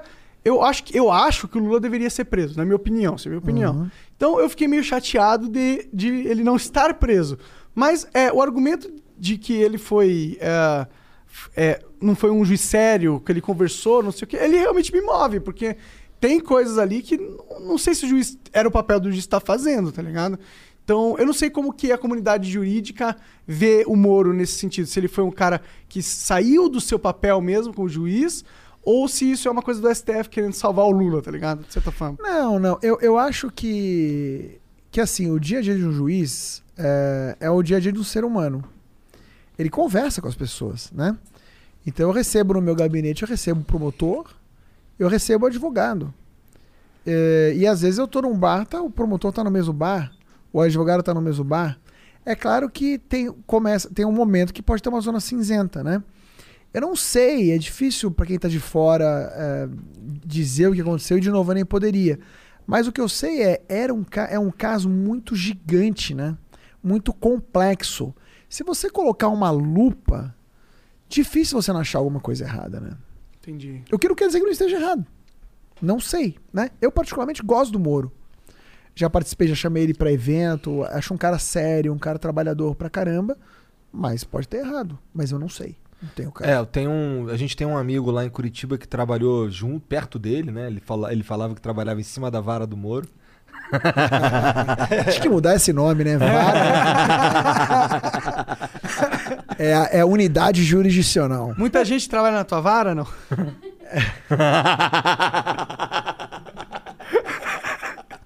Filha da puta. Um dia eu recebo você lá na vara, fica tranquilo. Muito obrigado, espero nunca ter que ir lá. E aí ele falou que, porra, o Moro era um cara que, porra, resolvia o dele ali, moro, não ficava de muito papinho, pá, e ainda mais com esse lance aí de, de Lava Jato, ele era muito na, muito na visão dele lá, muito técnico, pá, não sei o quê, e, porra, não parecia ser um cara filho da puta do ponto de vista de, da corrupção. Não. Mas- acho que nunca, nunca ninguém acusou ele de Acho que corrupção. não. É, eles não, não, eles não. acusam ele de ter sido partidário, ou tipo, É. ter sido um cara que queria matar o PT com toda a custa. Que, e... na minha opinião, tem um pouco de corrupção do, do que você devia estar fazendo como juiz se foi isso, tá ligado? Corrupção, você diz da, da atividade. É da assim, atividade, não de roubar Não da dinheiro. pessoa. É. É. né? É, não sei. Eu, ó, eu acho que é possível. A gente tinha que conversar com o Moro mesmo pra É. descobrir isso aí a fundo. Mas eu acho que é possível que no calor do momento ele tenha se deixado se levar, entendeu? É. Mas, sei lá, eu só sei que no final das contas um bandido tá fora da cadeia. Porque não pode prender ninguém em segunda instância, É. né? Tem uma. Ou se eu, se, eu, se eu for ali na. Se eu for ali no posto de gasolina, assaltar o posto de gasolina. Uhum. Assaltei o posto de gasolina, a polícia me pegou. Sim. Aí. Só que ela foi me pegar, sei lá, uma semana depois, vai. Uhum. Aí eu já tinha torrado o dinheiro, caralho, mas ficou provado que era eu. Aí eu fui lá, aí um juiz me julgou. Tá, primeira coisa, você já não podia mais ser preso em flagrante. Porque foi uma semana depois. Então, o único jeito de você ser preso nessa uma semana depois É o promotor convencer o juiz que você é uma pessoa que, se ficar solta, vai fugir ou vai cometer outro crime. Tá, Esse é o primeiro ponto. tá. Então, o que, então fui certas preso. personalidades, não acontece. É. Mas pra você talvez vai acontecer. Ou pro rapaz ali da esquina, entendeu? Entendi. E aí, tá. Aí vamos dizer, tá bom, então não fui preso, mas aí um cara me julgou e, e, porra, fui condenado. Daí eu vou pra cadeia? Então, se você já tiver preso, tomou a condenação em primeiro grau e se acharem que você continua sendo uma pessoa perigosa, que se ficar na rua vai fugir, você continua preso. Mas tem que ter essa esse perigo. Senão, não. Senão você não pode ser preso. Você só pode ser preso lá no trânsito em julgado. Tá, aí. Mas o que, que acontece normalmente? Vamos dizer que eu sou, sei lá, eu sou um cara que tá na rua aí, tá ligado? Um cara normal. Aí fui. Aí beleza, fui julgado, fui. É, sei lá, como é que fala? Fui. Condenado. Condenado, fui condenado. Aí. Eu tenho, aí eu tenho como recorrer. Tem como recorrer. Se você estava solto, dificilmente você vai ser preso porque você foi condenado em primeiro grau. Mas o que acontece muito é você ser preso preventivamente durante o processo, porque você é um cara que pode fugir. Porque você percebe como o tal do. A, Gabriela Prioli teve aqui uns dias atrás, ela foi advogada criminalista, né? Então, é, ela- e ela tem uma visão interessante. Mas assim, porque no direito penal brasileiro existe muito o lance do garantismo que é um troço filosófico bonzinho, mas é bonzinho para meia dúzia. Porque olha só, é, esse cara que não tem onde cair morto, que não tem um trabalho fixo, que não consegue provar que ele tem lá um contra-cheque, ele fica preso. Porque cada dia ele tá morando num lugar, um dia ele tá morando com a mãe, um dia ele tá morando com a avó, então ele, ele pode desaparecer. Agora, o cara que tá bem estabelecido, de terno e gravata, e desviou dinheiro público ou privado, esse cara você sabe onde, onde você vai encontrar, entendeu? E esse cara não vai matar ninguém na rua, não vai furtar, não vai roubar é, com violência física. Não né? vai roubar merreca, ele vai roubar milhões. Então ele fica solto. E aí o garantismo é bonito, né? Porque ele só vai ser preso lá no final da condenação em segunda instância. E lembra? Desconto 15 anos hiperbólico, a pena Então, é desse tamanho na cabeça dele. Mas isso acontece também com o cara que foi ali e roubou mercado? Tipo, dá pra ele ir enrolando até chegar lá em Primeiro, cima? não vai ter um advogado que vai ajudar ele a enrolar o suficiente assim, porque custa caro, né? Depois, porque ele é o cara que possivelmente não tem emprego fixo, possivelmente tem três, quatro endereços, porque cada hora ele tá morando com alguém, então vamos deixar ele preso. Não eu, eu tô dizendo assim, é assim que a coisa, que, que a banda toca, entendeu? Então esse é o problema, né? A gente, eu não acho que a gente prende muito ou pouco no Brasil. As pessoas cagam regra danada. Ah, prende muito. Não, calma aí.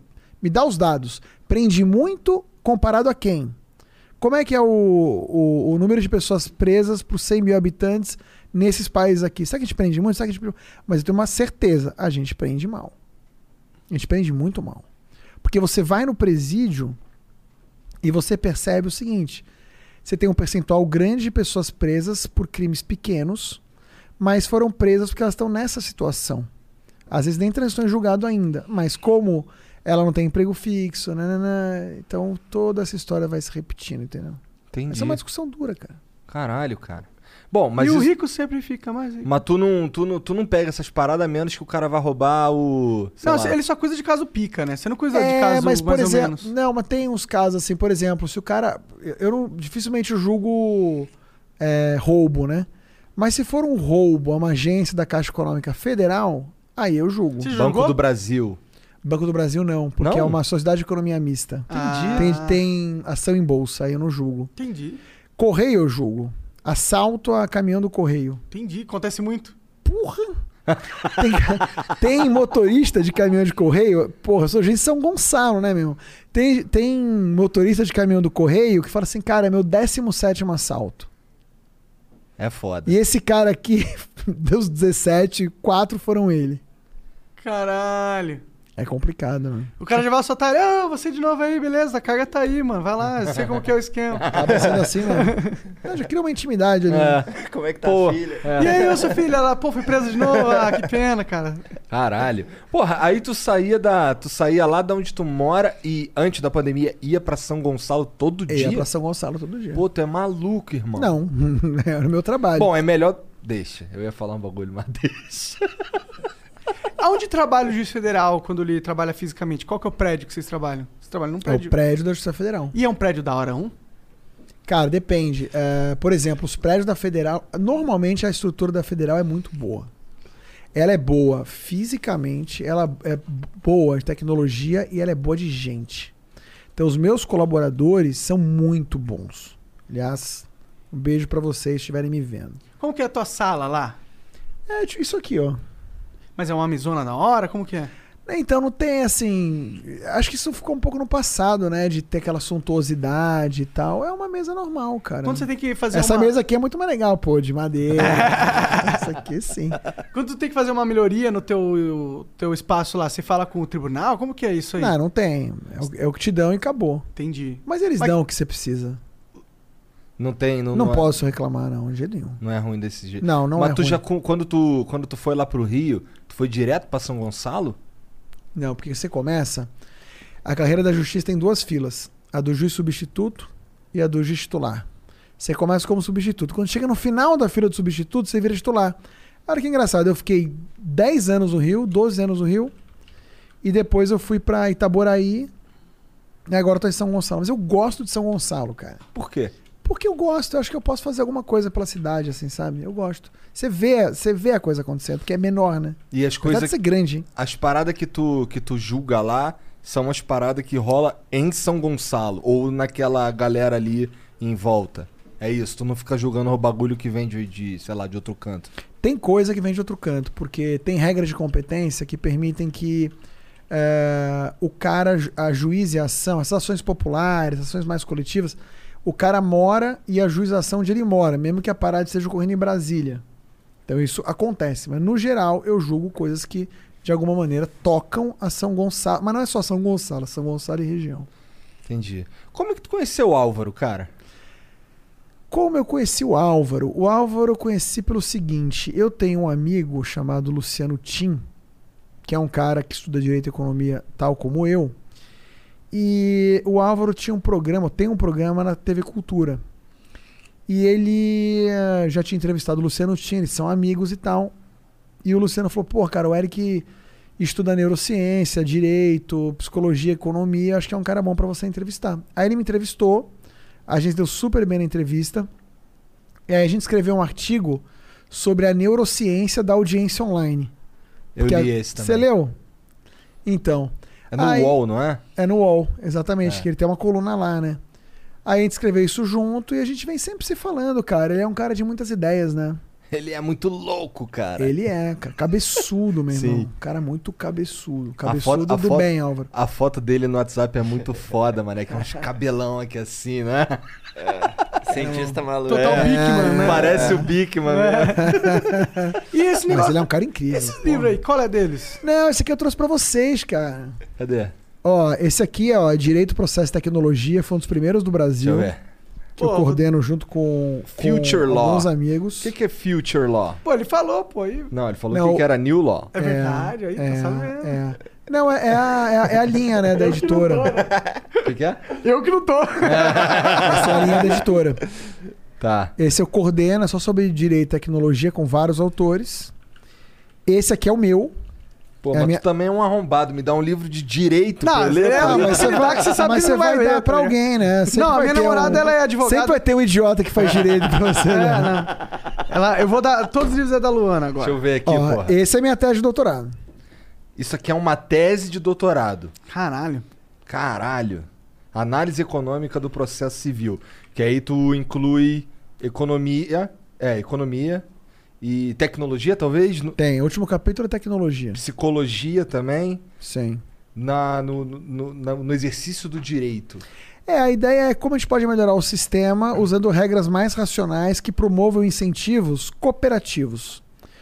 Então, mais acordo, menos processo, ou então o juiz julgando casos idênticos da mesma maneira e não cada um de um jeito. Porque a lei já fala, né, que tem que ser assim, só que não é. Então, Quem que como... enforça isso? Quem que julga o juiz? Então, quem julga o juiz são os órgãos correcionais. Mas o problema é o seguinte, cara, é do jeito que a lei funciona hoje, ela diz várias coisas que não acontecem, é porque ela não traz os incentivos corretos para mudar o comportamento. Então eu usei aí, eu usei teoria dos jogos, usei algumas equações muito simples aí e outras ferramentas de microeconomia para tentar alterar os incentivos. E acho que que Esse negócio de alterar os incentivos é foda mesmo. Parece que os caras são muito bons nisso, só que pra fuder a gente. Tipo, agora esse fundo eleitoral aí que triplicou de valor, tá ligado? Cara, isso é bizarro, né? Bizarro, cara. Mas o Tu problema. viu que o cara que o Bolsonaro falou que votou sem querer? O Eduardo? Não sei se foi o Eduardo. Eu acho que foi. Esses caras são os comédias. né? Caralho, votei errado. Ih, mané. Mas posso Tá. falar uma coisa que está por detrás disso, que tem a ver com economia e com psicologia? É, nós temos um troço que é o seguinte: nós temos uma diminuição de sensibilidade ao nível de intensidade. Então, a nossa sensibilidade é menor quanto mais intenso é o estímulo. Exemplo: se essa sala aqui estiver escura e o nosso querido eh, Jean. Jean acender esse isqueiro, todo mundo vai ver a luz, né? Mas essa luz não brilha tão forte se a sala estiver muito iluminada, concorda? E, e o ser humano tem um problema com escala, né? Com, com dimensão. Então, cara, já que a gente vai aumentar o fundo eleitoral, não vão aumentar de 2 bilhões para 2 bilhões e meio, porque vai sair na empresa do mesmo jeito. Pô, aumentando para 2, vamos aumentar para 6. Entendeu? As pessoas não sabem o que são 6 bilhões. É. Mas eu posso te dizer o que são 6 bilhões. 6 bilhões é mais do que o Brasil investiu em saneamento básico somado nos últimos 5 anos. Isso são 6 bilhões. E 40% da população brasileira literalmente não tem esgoto em casa. E É como isso. é que esses caras podem ter a pachorra de votar essa merda? A luz do dia. E Você aprovar? tem que falar com eles. Cara, tem que. ah, Não, porra. Eu tenho. Me dá até preguiça, cara, de Mas é- pensar nessa merda. A gente é refém do Estado, cara.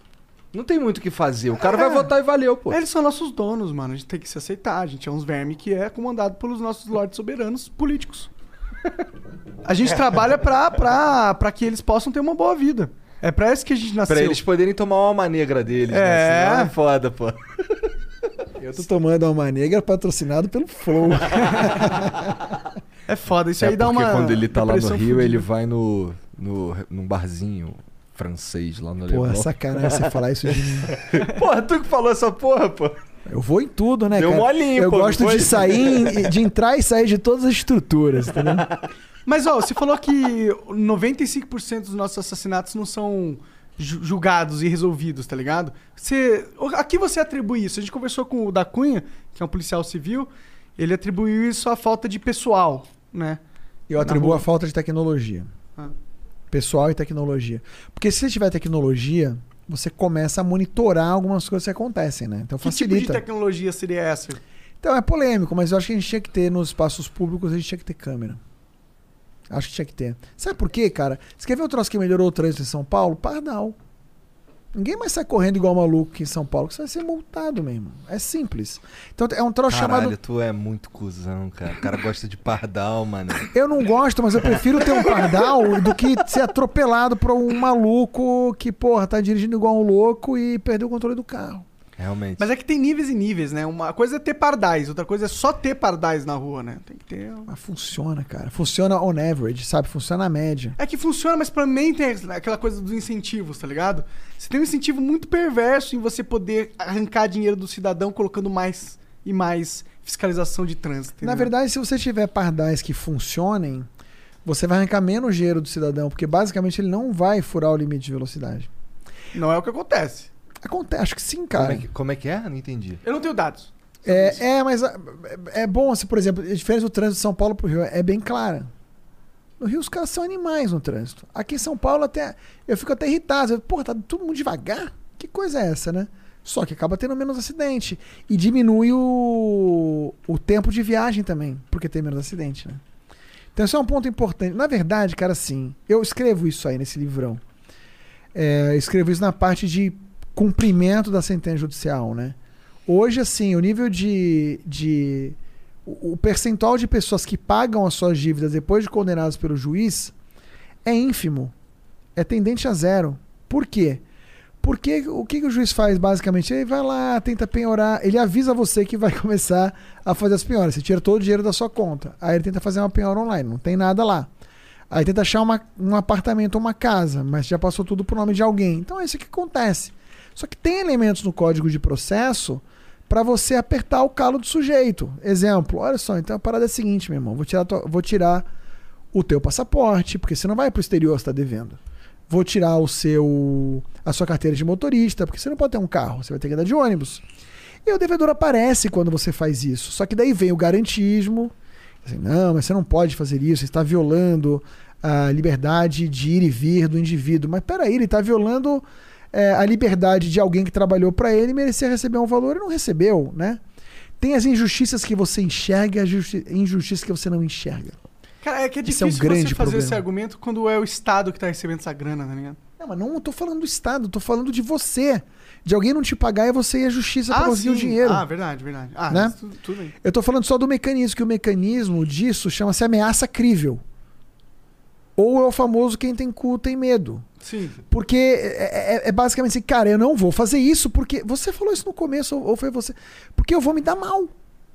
Então eu não vou fazer, eu vou, vou andar na linha, né? E assim, se você for olhar, cara, eu, eu vejo muito isso lá nos Estados Unidos. Você vai pra Nova Inglaterra, que foi onde a gente morou. é, Cara, as pessoas respeitam a lei, cara. E ninguém é menos feliz por isso, sabe? As pessoas E lá eles bem. têm umas, umas multas fodidas. Por isso. Eu fui lá pros Estados Unidos e levei duas multas. É? De quê? De trânsito? É uma porque eu passei no, é, passei no sinal vermelho à noite e a outra porque eu parei um pouquinho na faixa de trânsito. Caralho. Perdi mil dólares. É. Caralho? É, rapaz. Ainda bem que o Flow tá, tá indo bem. Não, mas faz mais tempo. Foi mais tempão. Mas tava indo bem na época também. Caralho, dinheiro pra caralho. Foi, doeu. Porra, aqui eu não sou nem. Ó, se eu for falar pra tu que eu sou contra o, o limite de velocidade, o caralho, isso daí eu, eu, eu- Na verdade, eu sou a favor. Eu acho que.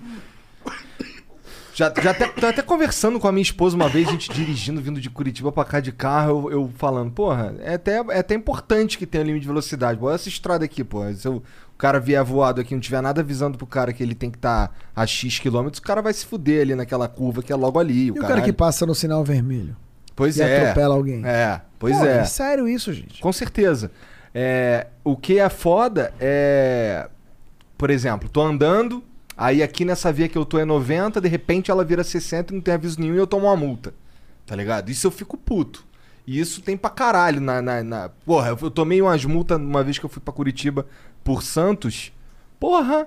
Tem, ali perto da praia ali tem uma hora que você tá chegando, acho que é 110, de repente vira 60. Aí é pegadinha, né? Então, isso é que é foda. Aí é o defeito do sistema. Não quer dizer que o sistema não possa ser bem implementado, né? O mais. Sim. o- O, o- né? problema é que tem uns filha da puta implementando. É, o argumento aqui é que não é bem implementado, tá É. ligado? É, infelizmente parece que é o, é o caça-níquel da população, tá ligado? Muita gente aí que não consegue trabalhar, não consegue fazer parada porque o Estado tem essas regras e, e tem tantas formas de fuder o cara, tantas licenças, tantas coisas que tu tem que tirar, que o cara só não consegue fazer as coisas. Mas aí é muito Brasil, né? O, o Barroso, o ministro Barroso, que é um cara muito culto, eu gosto muito dele. E ele escreveu a, a apresentação desse livro aí. Desse aqui? É. A, a contracapa, na verdade. Caralho, o Barroso escreve no livro do cara, mano. Aí o cara tá como? O, na contracapa. Não, só você virar o livro atrás, isso. Aí. O Barroso, ele fala o seguinte, ele fala, cara, Por que que, que ele não falou na parte de trás do livro? Contra a capa. Eu não sou juiz, não, parceiro. é que fugiu a palavra, parte de trás. É, o o Barroso, Data Vênia. Data Vênia. O Barroso, ele, Capa nem é tão bom, mas o Barroso, ele fala isso, ele fala assim, cara, esse jeitinho brasileiro que nós temos, ele vem da necessidade da gente se defender do Estado, desde lá da época da colônia, porque Portugal veio com a estrutura burocrática que era muito amarrada. Então você precisava conhecer alguém, dar um jeitinho para você conseguir fazer alguma coisa. Se você, você não conseguia fazer nada, entendeu? Então daí vem o jeitinho brasileiro, só que também é ruim, por quê? Porque ele é baseado nas relações interpessoais e eu posso conhecer alguém e você não. Isso gera uma desigualdade. Com certeza. E nem né? sempre eu sou o cara mais habilitado de fazer lá aquela coisa, mas eu sou o cara que tá habilitado porque eu conheço alguém, não porque eu sou bom no que eu vou, É. teoria, fazer. Por isso que eu acho que a tecnologia vai salvar o Estado brasileiro. Tu acredita num, num lugar que. Quer dizer, numa, num direito brasileiro regido por inteligência artificial? Acho que. O que, que Regido você é quer dizer difícil, com né? direito regido por inteligência Ó, artificial? imagina. é, esse cara aqui, sei lá, roubou um supermercado. E aí, essa inteligência artificial, ela estudou tanta coisa que rolou em todas as vezes que alguém roubou um supermercado durante muitos anos. E ela já sabe como agir naquele caso daquele cara ali. Então, quem é o juiz daquela porra é uma inteligência artificial. Ou então o, o algoritmo amparando o juiz na tomada de É, isso, decisão. É. isso que eu ia falar. Isso é legal se o cara tiver um, um auxiliar. é, né, tipo, ó, até hoje vagabundo fez, falou que era assim o bagulho. A juiz vai, Cara, eu a sua pergunta é maravilhosa e me dá a oportunidade de falar contra a corrente, mas muito bem fundamentado. Porque saiu esse ano agora um livro é, de um prêmio Nobel de Economia, que é o Daniel Kahneman, junto com um professor de Harvard chamado Cass Sustin, que eles falam o seguinte, cara, o algoritmo, ele sempre vai decidir menos errado do que o juiz. Calma, vou explicar. É, se eu fizer um modelo estatístico simples, ele vai ser talvez melhor do que o melhor expert, não só na justiça, qualquer coisa. Por quê? Porque a nossa cabeça, ela é muito imperfeita, ela tem os vieses, né, os preconceitos, e ela também tem noise, saca? Ruído, né? Você tá de mau humor, você não comeu, a pessoa que tá na tua frente te lembra alguém que você gosta ou lembra alguém que você não gosta. Então, o teu processo cognitivo vai fazendo assim. Se eu fizer um algoritmo do Monark, o algoritmo do Monark vai performar melhor do que o próprio Monark. Aí eu vou dar um exemplo concreto. Estudaram quatro, é, 700 mil, eu vou arredondar os números, 700 mil decisões de juízes americanos de fiança, concedam uma fiança para soltar o cara durante o processo. 700 mil decisões reais. É, dessas 700 mil, é, 400 mil pessoas foram soltas. Dessas 400 mil, um percentual voltou a delinquir, cometer outro crime. Então eles escolheram algumas pessoas, talvez devessem ter ficado presas e soltaram. Possivelmente algumas deveriam ter ficado soltas e eles prenderam. Erros. Você jogou isso para um algoritmo com as mesmas informações que os juízes tinham. E aí você seta o algoritmo. Vou setar o algoritmo para prender o mesmo número de pessoas. E eu jogo essa informação para o algoritmo. As pessoas que ele escolheria que ficariam presas, ele escolheu melhor. Por quê? Porque quando, quando a gente olha para as pessoas que os algoritmos soltaram, a criminalidade teria reduzido pela metade. Aí você fala, não, mas o algoritmo é preconceituoso, né? Hoje tá- essa é a moda. O bias do algoritmo. Algoritmo Como bias. assim ele é preconceituoso? Ele é. É, porque ele reproduz o preconceito da sociedade, né? Ele reproduz o preconceito de quem setou. Faz sentido, porque você tem Pode- que analisar. Se todas as, ati- as ações, dos os julgamentos do juiz que ele analisou são. é, tem o bias né, Aham. dentro do juiz, então a, a conclusão que ele chega dessas análises também está carregada Sim, sim, desse sim. bias. Então, pois é, ele pode realmente. é, O problema é o seguinte, né? E, tem um lance da inteligência artificial, ela tá da caixa preta, ninguém sabe como é que funciona lá dentro e tal. E as pessoas falam isso, todo mundo falando isso agora aqui no Brasil. O problema é que essa caixa preta aqui a gente também não sabe como funciona direito. Você não tem tanta accountability, né? Você não tem tanta é, forma de controlar isso. Ah, mas o juiz tem que fundamentar a decisão. Mas pr- primeiro ele resolve o que ele quer, depois ele acha um jeito de botar no papel.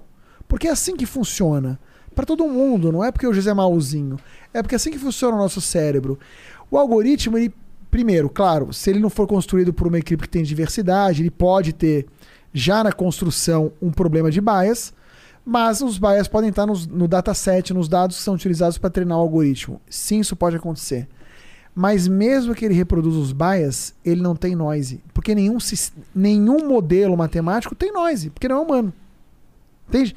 Então, só de reduzir o noise, você reduz o percentual de erro. Mesmo que você mantenha o, o- os vieses, né? o bias. E aí, eh, essa experiência, e tem muitas outras, provam isso. Aí você fala, porra, mas se é assim, por que a gente não usa mais algoritmo no processo decisório? Primeiro, porque você não tem algoritmo para tudo, a tecnologia está evoluindo. E depois, porque nós temos um preconceito contra os algoritmos também. Nós estamos mais propensos a aceitar o erro humano do que o erro da máquina. Só que lembra que eu falei no começo da nossa conversa que o direito existe para servir a sociedade, não o contrário? No fim de tudo, o que a gente precisa? Como sociedade está melhor, o nosso bem-estar precisa aumentar. Então, porra, se eu tenho um algoritmo que pode auxiliar o juiz no processo decisório para que tenha menos reincidência, ou então para que eu mantenha o nível de rei, mas prenda menos, eu vou ter mais felicidade na sociedade, que vou ter mais pessoas soltas. E dá para fazer teste de racismo nesse tipo de algoritmo, porque eles fizeram. E ele prenderia 40% menos negros do que os juízes prenderam. Interessante pra caralho. Sim, é que as pessoas, as pessoas querem cagar a regra. Elas querem dizer o que elas acham. Porque elas estão falando com o córtex pré-frontal ventromedial, tal do sistema 1. E não estão Com raciocinando. otimismo, né? Caralho, Ou o cara pessimismo. Maior nerdão, Maior né? nerd. Caralho. Ah, agora você vai meter essa, sabe porque eu falei difícil. Ô, mas ô, a gente tá bom. Falou, eu, eu ouvi o Álvaro aí agora. É. Ah, mas eu aprendo com o Álvaro, pô. Então a gente chegou nessa conclusão. Que é, puta, a gente tem que ter um sistema de inteligência artificial pra pra auxiliar os julgamentos. Temos. Qual que é o passo agora pra gente implementar isso, assim, de forma eficiente no Brasil todo? O que, que teria que ser feito, assim? Cara, o ministro Fux, que agora é o presidente do Supremo, é um cara muito competente. E ele está muito preocupado com o lance da tecnologia. Inclusive, o secretário-geral do Supremo hoje é um juiz federal meu amigo, que estudou em Harvard, agora está fazendo doutorado em Oxford, que é tipo um Álvaro. Entendeu? Então o cara entende também de tecnologia. Eles estão fazendo um puta de um trabalho. O que, que eles fizeram? Primeiro, eles editaram uma resolução dando os parâmetros para a construção de algoritmos de inteligência artificial para serem utilizados no Poder Judiciário. Eu estou escrevendo um livro sobre isso agora. Acho que até agosto eu termino. Não, vai, acho que até setembro eu termino. Agosto está muito perto. né? É. Acho que até setembro eu termino. Você respeitando esses parâmetros, né, para a gente poder ter o um mínimo de controle do que está acontecendo, treinar quem vai usar, né, porque tem que treinar quem vai usar também. Aham. A pessoa tem que saber o que ela está fazendo ali. É, É, interpretar dados é. é, não é tão um outro- simples, é. exatamente. E se você disseminar isso pelo país e promover uma postura cooperativa entre as várias cortes, para que todo mundo possa usar mais ou menos as mesmas ferramentas, a gente vai chegar lá e a gente está no caminho, a gente está fazendo isso, na verdade. Tá mesmo? Tá. Tá Da sim. hora. É, daqui dois anos é- tudo vai ser digital, então? Olha, você tem um robô no Supremo Tribunal Federal chamado Vitor. É, tem um nome até. Nem sabia que tinha um robô lá. Tem vários. Tem Maneiro, vários. maneiro, maneiro. É, esse robô faz o seguinte: ele, ele pega as petições de recurso, porque para recorrer para o Supremo tem que ter vários requisitos, né? E um deles é você não tá batendo numa coisa que o Supremo já falou que isso aqui não serve. Só que o Supremo recebe 80 mil processos por ano para 11 juízes. Então o que, que faz esse robô? Ele lê a petição e classifica: ó, isso aqui o Supremo já decidiu e já rejeitou. Isso aqui é coisa nova. Esse é um trabalho difícil de fazer toma tempo. O algoritmo faz em segundos. Então vai- vem uma pilha de processo eletrônico pro ministro dizendo assim, ó, esses aqui estão batendo em coisas que vocês já resolveram. Beleza, ele aperta um botão e tá resolvido. É um começo, né? Pô, seria foda. Não seria não, isso acontece. Sim, não, mas é. Minha cabeça é tipo, ok, Supremo Federal tem isso aí, mas e o juiz de Ita- Itapetininga, tá ligado? Então, mas a partir do momento que o CNJ cria uma plataforma colaborativa em que todas as ferramentas podem ser compartilhadas por todas as cortes, você começa a endereçar esse tipo de problema. É muito legal. Quem que cuida dessa implementação dentro do jurídico? Nesse livro aí, ó. Nesse livro aí, eu, eu Mandar disse ele ler o que. livro.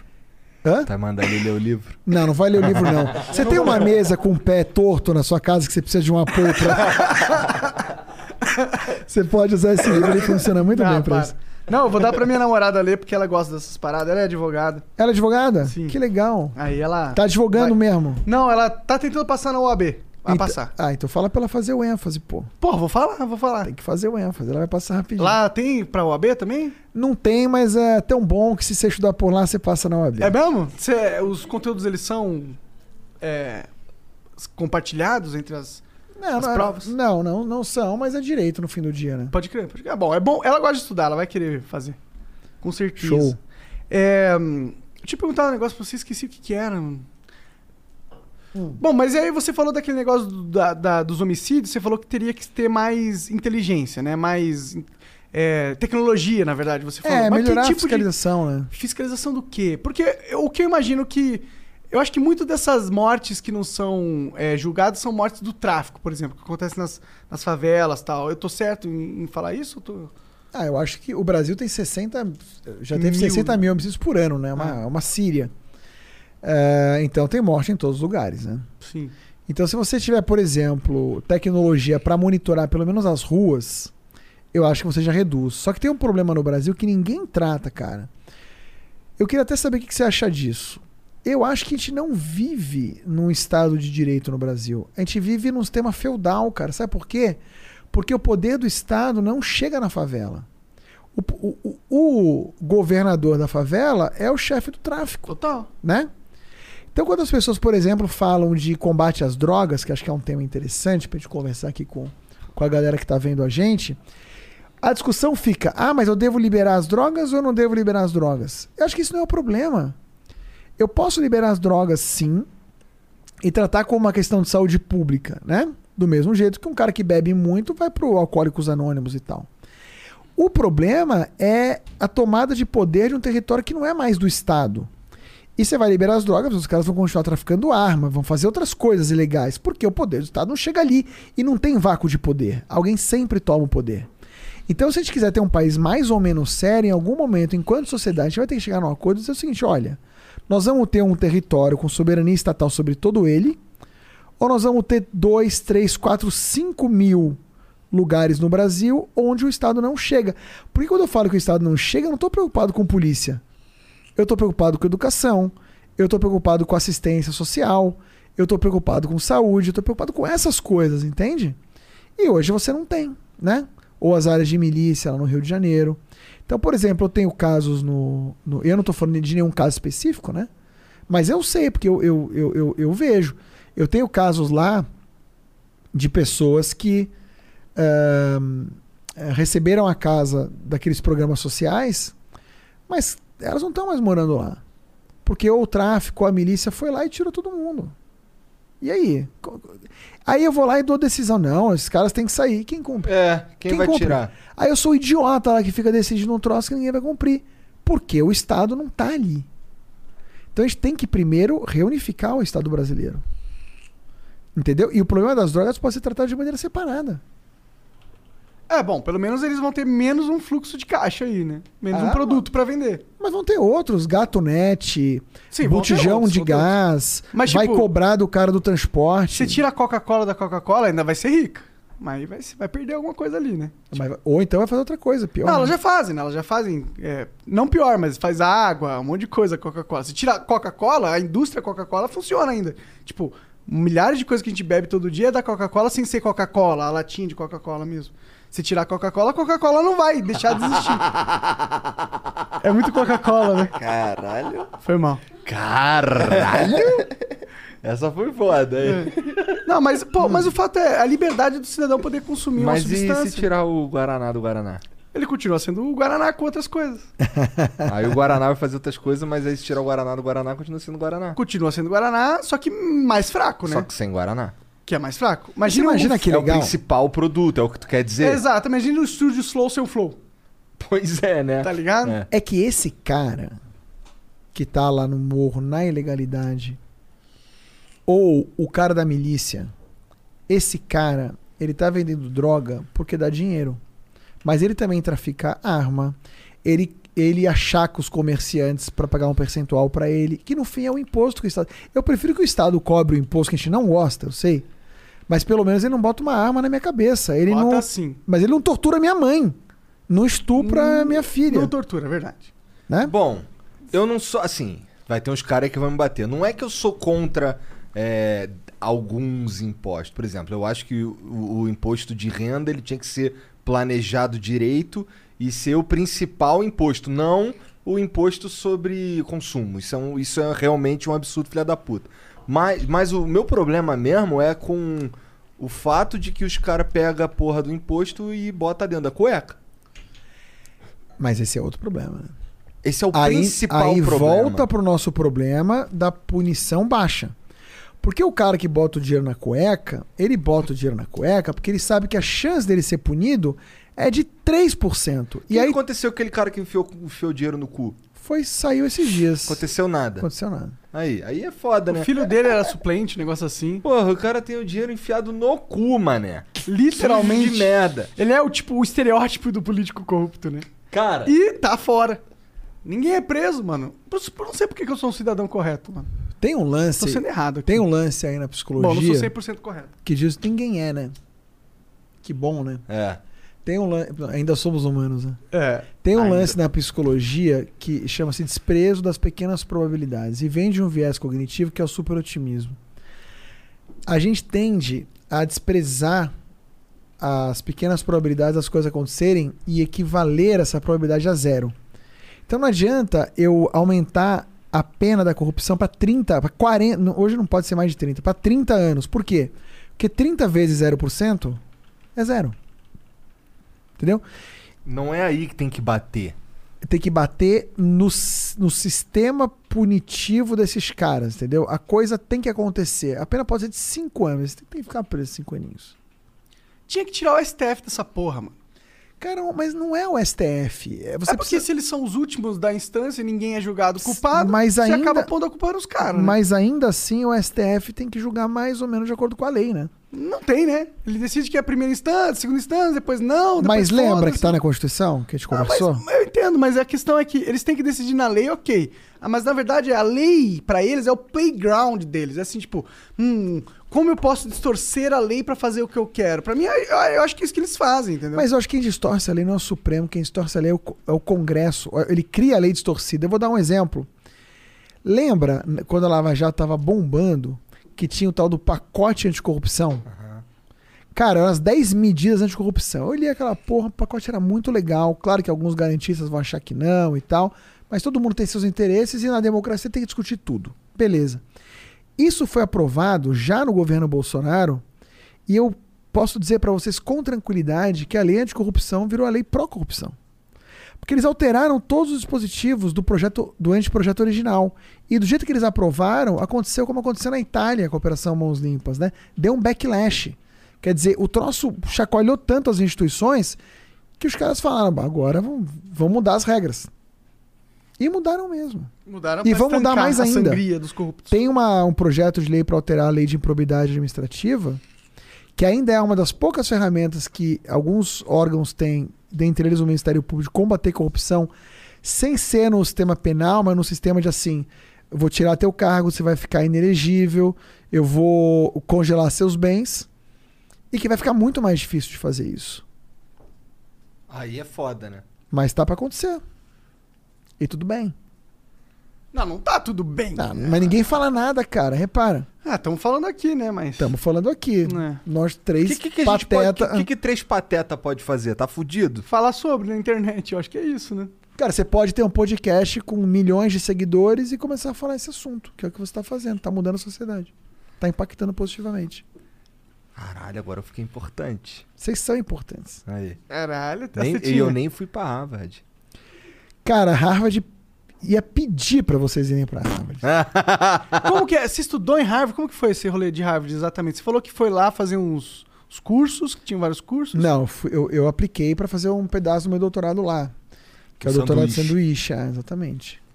E como É. que é Harvard? É legal Harvard? Ah, cara, é transformador, viu? É muito legal. Mas sabe o que é o mais legal? As pessoas. É muita gente boa, cara. Primeiro que você fica humilde, né? Rapidinho, assim. Porque você conhece cada gente tão foda que você fica muito humilde. Mas muito humilde. Maneiro. E outra coisa, não é uma parada de rico. Isso é o mais maneiro. A maioria tá de bolsa lá, cara. Acho que a Tabata é um bom exemplo. A mãe dela é, é, tra- trabalhava como doméstica. E ela fez faculdade em Harvard. Pô, mas custa 80 mil dólares por ano. Sim, mas tem muita bolsa. E eles dão bolsa pra gente boa. Maneiro. Um cara muito foda agora, cara, que é o Wellington. Não sei se vocês conhecem ele. O Wellington passou no MBA do MIT. Foi o primeiro negro brasileiro a passar no MBA do MIT. É um cara foda, um cara que tem um instituto incrível chamado Instituto For, que ajuda um monte de gente no Brasil. Tá lá no MBA agora no, no MIT. Pô, do caralho. Muito foda É mesmo. muito foda. Muito foda. Sabe o, o Edu Lira do, do Gerando Falcões? O Edu Lira eu conheci lá, junto com a Thaís. Não, você conhecia já antes, né? Você que me apresentou ele. Mas você já conhecia, então? Ah, lá um pouco antes. Até você conhece todo mundo. Impressionante. conheci Conhece lá. todo mundo de Harvard. Porque o Lehman deu uma grana pro cara estudar lá um tempo, entendeu? Aham. Então isso é muito bom. Tem uma, uma rede de assistência no Brasil hoje privada que ajuda quem é bom e realmente quer a estudar de graça nas faculdades picas do exterior. E as próprias faculdades picas do exterior também dão muita bolsa de estudo, cara. Que eles querem os caras mais pica É estudando lá óbvio, pra você. Claro. Porque Então, pra assim, eles é ótimo também. Não é um troço de rico. Te garanto que não é. O Renan Ferreirinha, que era colega da Tabata, hoje deputado eh, estadual lá no Rio de Janeiro, porra, meu amigo. A gente cansou de, de, de beber nos, no- no- nos barzinhos ali na, na- na Harvard Square. E é um cara também que, pô, São Gonçalo, São Gonçalense.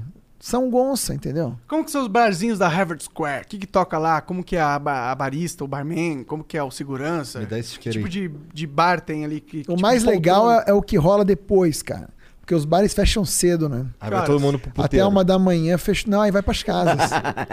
eu tinha uma casa grande lá, era bom. É? É, fazia churrasco, festa e tal, era legal. Como é que tu tinha uma casa grande? Porque você já, já era juiz e o caralho? Foi agora, 2017. Ah, tá, tá, tá, tá. Porra, maneiro. Aí dá pra você, porra, ainda fica de patrão lá, pá. É, moleque, velho, né? quê, porra. porra. co- Pô, velho, mas ela nem tem cabelo branco, pô. Verdade. Ah, rapaz. Eu sou, eu sou, eu tenho 36 e olha isso aqui, cara. Eu pareço mais velho que tu, pô. Não, parece não. Dessa vez foi você que falou, hein? Nem tive que falar. Pô, mas sabe, sabe que eu... Você tem 36? É. E você, mano? 30. Ah, Porra. novo pra caralho. Tô novo. Tô Mas Coisa ontem, ontem eu fui tomar a vacina, né? Cara, o lugar bom pra eu me sentir bem.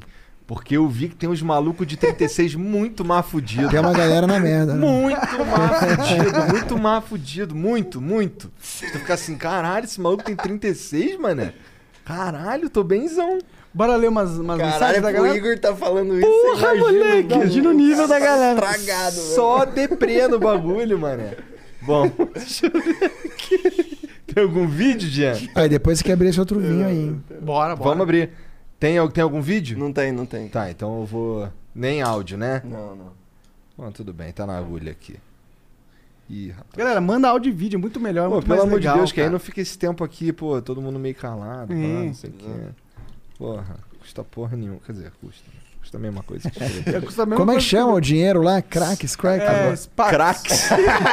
Cracks, compra Tem um nome. financiado. Quark seria Crack é um nome ruim, né? Você Bom. compra e não consegue parar mais. Você compra e fica magrinho. O, o Acriano mandou uma mensagem aqui, salve, salve família. O Igor com esse charuto na boca parece muito um agiota. Eric, ser agiota é crime? Ou algo criminoso? Não sei. Ah, Igor, cadê sua peruca de juiz da Inglaterra? Nem sei porque os caras usavam aquilo. Eu também não sei. Ah, deixa eu te perguntar um bagulho. Fala. Cara, Só é... preciso de uma água depois que. Eles Tá, não, usavam aquilo por causa de sífilis. Não, não, eu tô cagando andando pra, pra peruca. O meu, minha pergunta é a seguinte: Tu. O sistema, o jeito que as pessoas, que, que os juízes julgam nos Estados Unidos, ele é semelhante. Ou no mundo, é, é semelhante ao Brasil? Ou é, ou é cada lugar tem um jeito. Tem um, um- enxerga diferente? Porque assim, você ir pra Harvard estudar direito. É, é a mesma coisa que você estudar direito numa faculdade muito pica aqui? Não, é muito diferente, sabe? Porque a matriz teórica é diferente. Mas você pode mudar a matriz teórica, né? Ou você pode pegar elementos daquela e juntar com essa aqui e adaptar para isso aqui ficar melhor. O que, né? que tu quer dizer com matriz teórica? Cara, a matriz teórica brasileira, de novo, é uma, matri- é uma matriz muito garantista, é uma matriz muito europeia, né? E os brasileiros são muito inspirados, principalmente na Itália e em Portugal. Curiosamente, os países onde o judiciário funciona pior na Europa, né? Por isso que eles se inspiraram lá. E a matriz eh, americana e a matriz inglesa é uma matriz mais pragmática. É uma matriz assim, de tipo, como que a gente pode usar o, o, o direito para fazer esse país ser melhor. Para melhorar o ambiente de negócios, para fazer com que exista menos criminalidade, para as pessoas respeitarem os contratos, dar menos calote e assim por diante. Essa, é- essa, agora, tem sim um jeito diferente de julgar. Primeiro que nos Estados Unidos tem júri pra tudo, que é uma coisa doida, né? Só que pouca coisa chega no júri. 5% chegam só no júri. O resto é tudo acordo. Acordo, acordo, acordo. Que é bom. Né? Porque é uma postura colaborativa de você fazer o acordo. Agora, não é porque as pessoas lá são menos briguentas do que as daqui. Lembra, são os incentivos, né? Então o sistema traz incentivos, você se comporta de acordo com aquilo que é melhor pra você. dados os incentivos já pré-determinados no sistema. Então tem a diferença do júri eh, e tem uma cultura de respeito ao precedente, né, de você olhar pra cima e falar, cara, minha corte decidiu assim. Eu penso ao contrário, mas foda-se o que eu penso. Eu preciso seguir a corte. E eu faço isso, tá? Sabe por quê? Porque senão eu tô só gastando recurso público. O cara vai recorrer, vai pra corte, a corte vai mudar a decisão, pô. Entendi. Eu posso discordar, mas eu não tô aqui pra dar minha opinião. Eu tô aqui pra fazer o sistema funcionar. Eu posso dar minha opinião lá no livro. E aí tentar mudar o sistema por fora. Isso dá pra fazer. É, e a- a- a- o papel de cada, de cada peça de um julgamento lá é semelhante? Eu quero dizer, a, o advogado de defesa ele faz as mesmas coisas que faz aqui no Brasil e tal? É, parecido com, com, com detalhes, né? Então, por exemplo, eh, a arguição de testemunha é feita de maneira diferente. Em alguns lugares do mundo tem fases do processo que não são não correm dentro do judiciário, inclusive nos Estados Unidos. Então, por exemplo, a gente no Brasil faz audiência de instrução e julgamento. Então, vem todo mundo aqui para essa sala, tem uma mesa de audiência tipo essa aqui, não é obviamente essa madeira aqui incrível que vocês têm e tal, né? Mas tem. É, e tudo é feito na frente do juiz. Nos Estados Unidos, o depoimento da testemunha é colhido no escritório do advogado.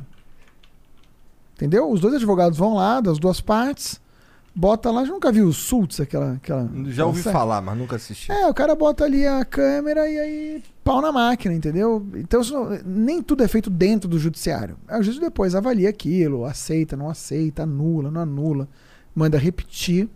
E muita coisa lá vai pro tal do júri, né? Que aqui é só crimes contra a vida. Ah, é?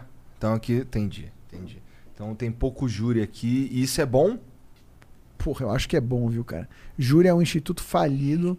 Tinha que acabar pra ontem, porque ba- júri, é, júri é zero técnico. É assim, você é mais total. simpático, menos simpático, teu advogado é melhor ou pior. Pô, eu já fiz júri. Tem júri federal de vez em quando. Matar um policial federal, o júri é federal. Como que é a situação de júri? Pro juiz. Você decide algo e aí o júri decide sobre você? Como é? Você, você controla ali a audiência, os atos todos que vai acontecendo, mas quem vai decidir o culpado ou inocente é o júri. E mais alguns critérios. E aí, com base nos critérios que o júri escolheu, se foi culpado, né? Você, aí você dá a pena, mas você precisa respeitar aqueles critérios. E é um problema, né? Eu, eu me lembro uma vez eu fiz um júri, o cara, no intervalo, sabe quando você vai no banheiro? Aí o cara me interceptou ali, o réu, falou assim: pô, doutor, eu não vou condenar esse maluco, não, cara. Eu moro ali perto da comunidade dele, não sou doido. Olha só que merda, né? Caralho. Muito complicado isso. Uhum. Muito complicado. Caralho. Eu fiz uns júris bem legais, assim, já. Mas é, pra um juiz federal, eu fiz muito júri, mas Já tem teve juiz júris que decidiram algo que você não concordou? Porra, muito, cara. Teve muito. A maioria, eu diria. Sério? Sim. Caralho. Pô, E aí tu não pode fazer porra nenhuma. você não pode fazer nada. Mãos, ata mãos atadas total.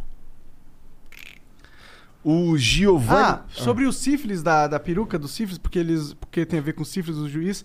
É porque antigamente a nobreza tinha muito problema com sífilis. E o cabelo caía. Então aí ficou em moda eles usarem essas peruconas toda pomposa.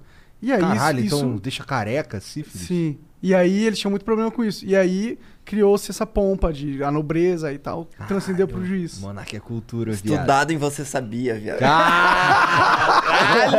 Aí sim, mané.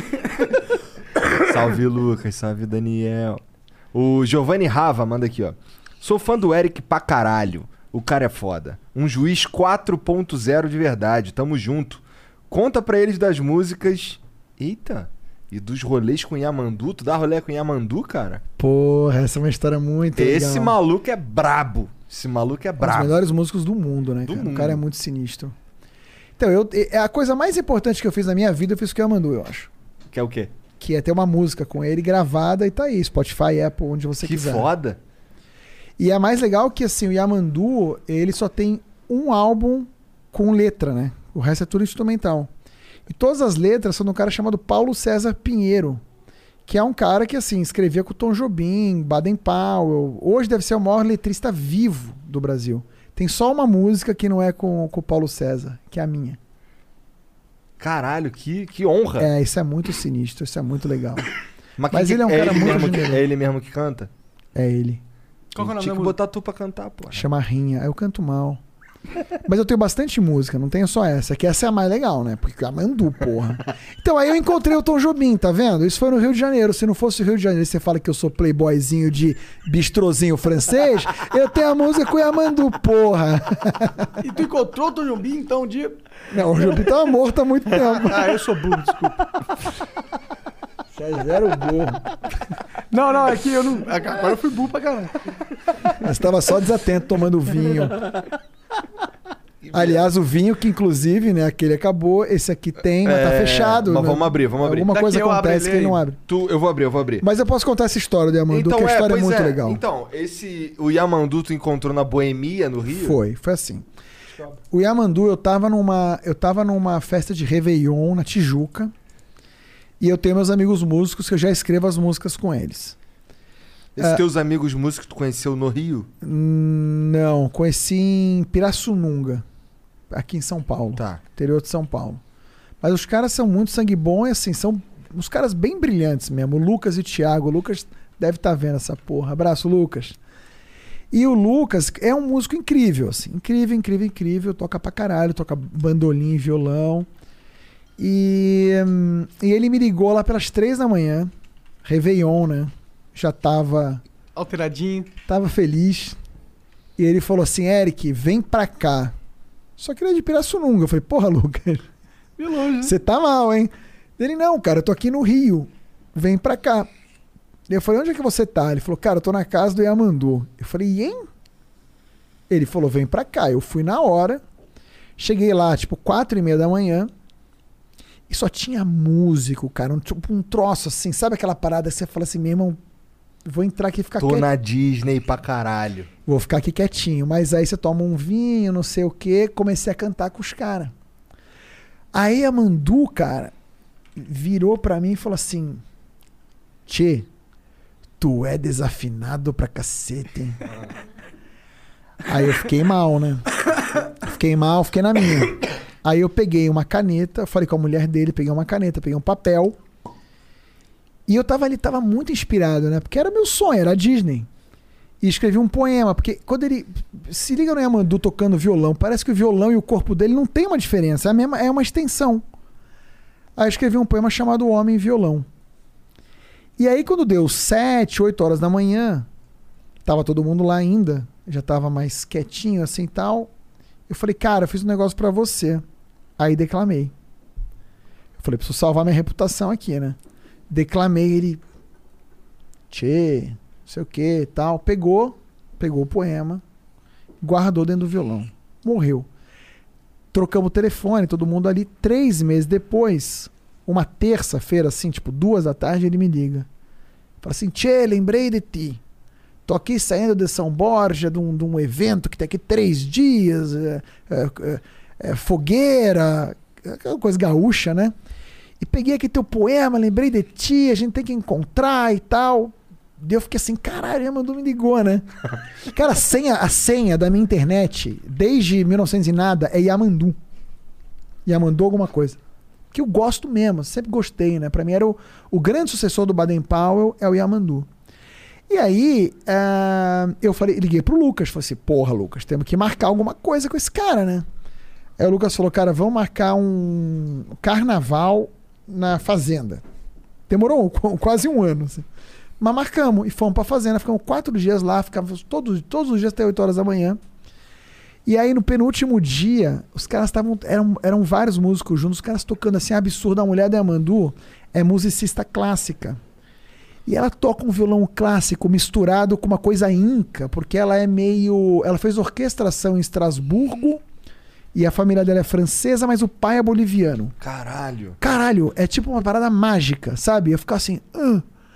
Aí eu fiquei inspirado e comecei a escrever um troço no celular. E esses caras, eles são ciumentos, né? Então ele parou de tocar e falou assim: Porra, deve estar interessante essa conversa de celular aí, porque você não tá prestando atenção na gente. E eu falei assim: Não, cara.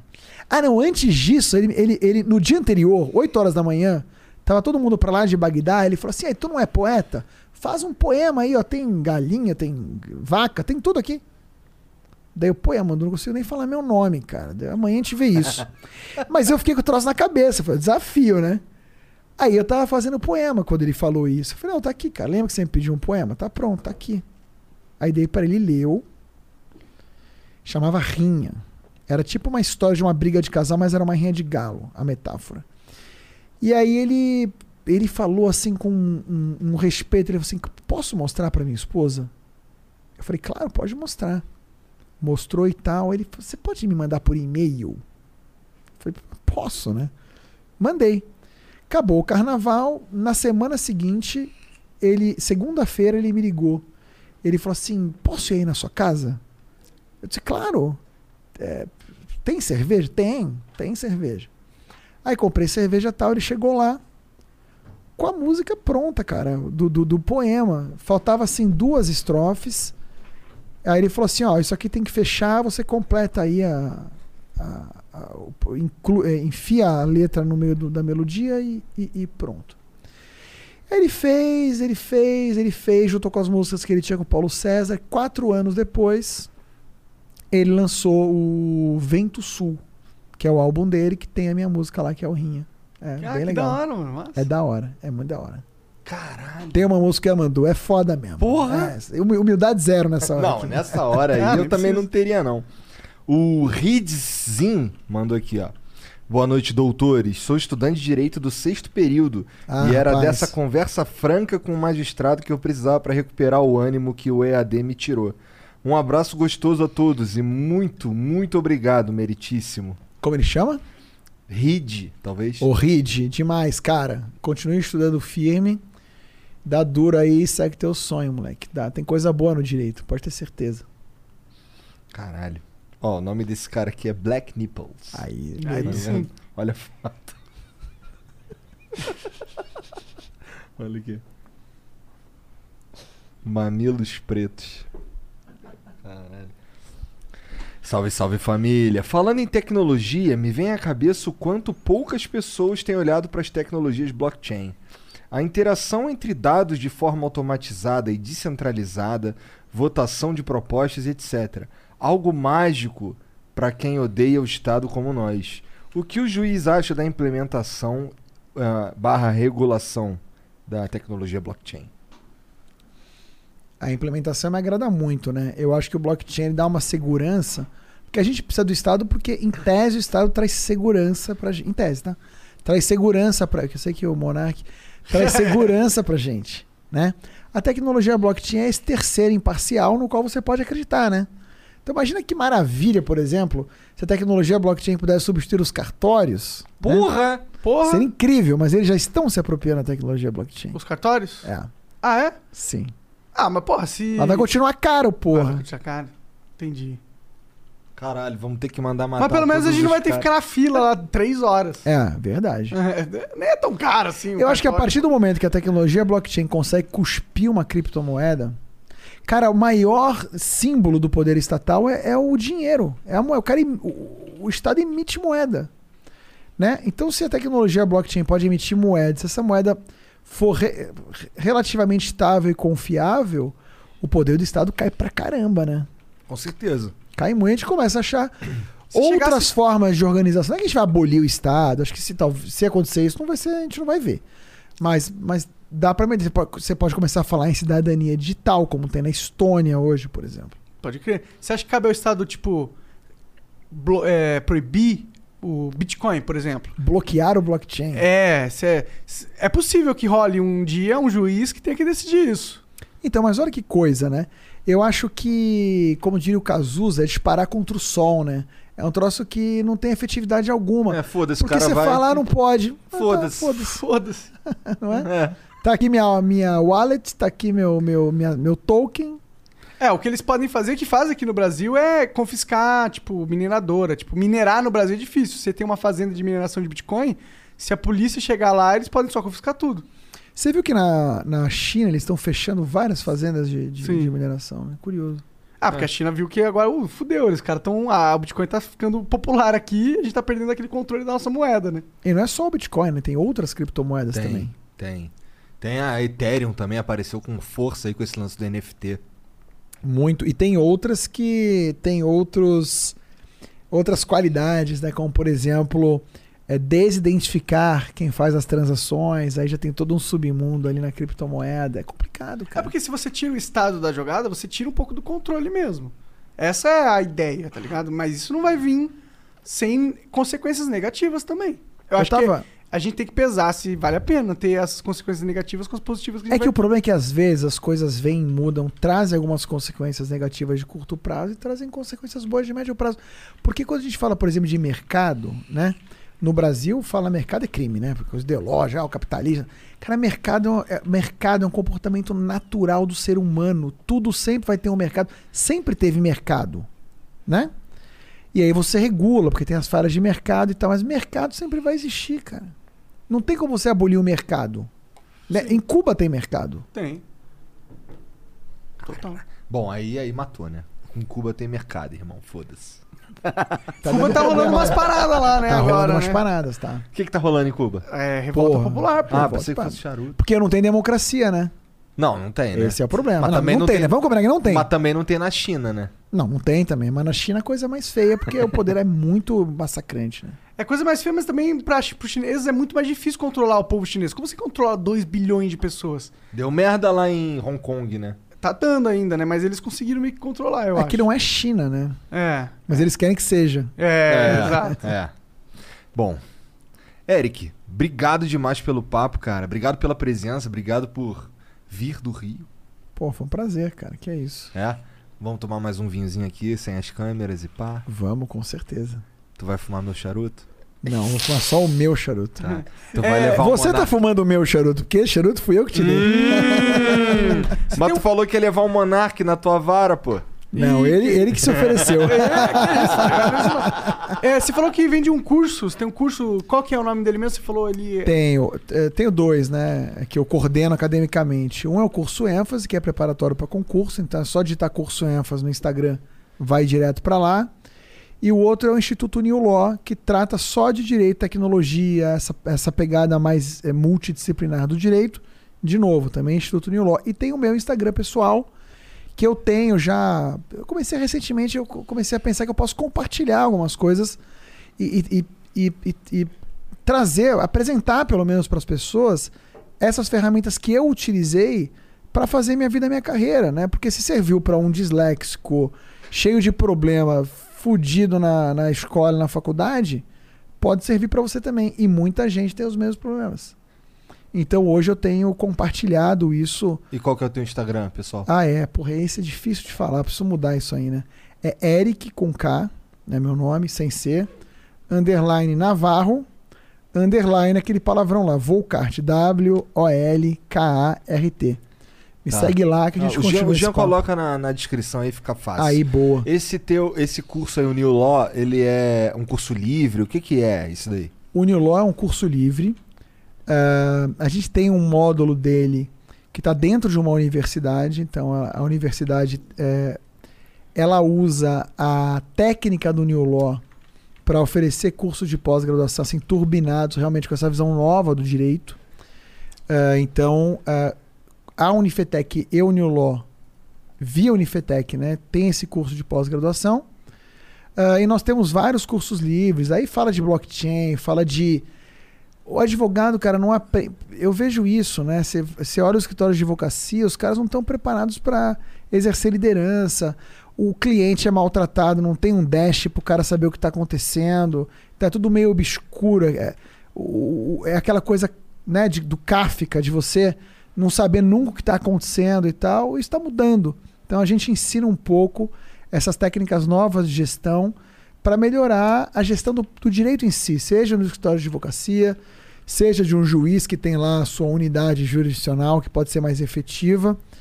E também as soft skills, né? Liderança, negociação, é, tudo isso a gente ensina lá no New Law. Tu Fala tem- muito de tecnologia. Tu tem uma visão otimista pro direito no Brasil? Tenho. Primeiro porque não dá para ser pior. Ah, dá. Dá. Ah, não dá, viu?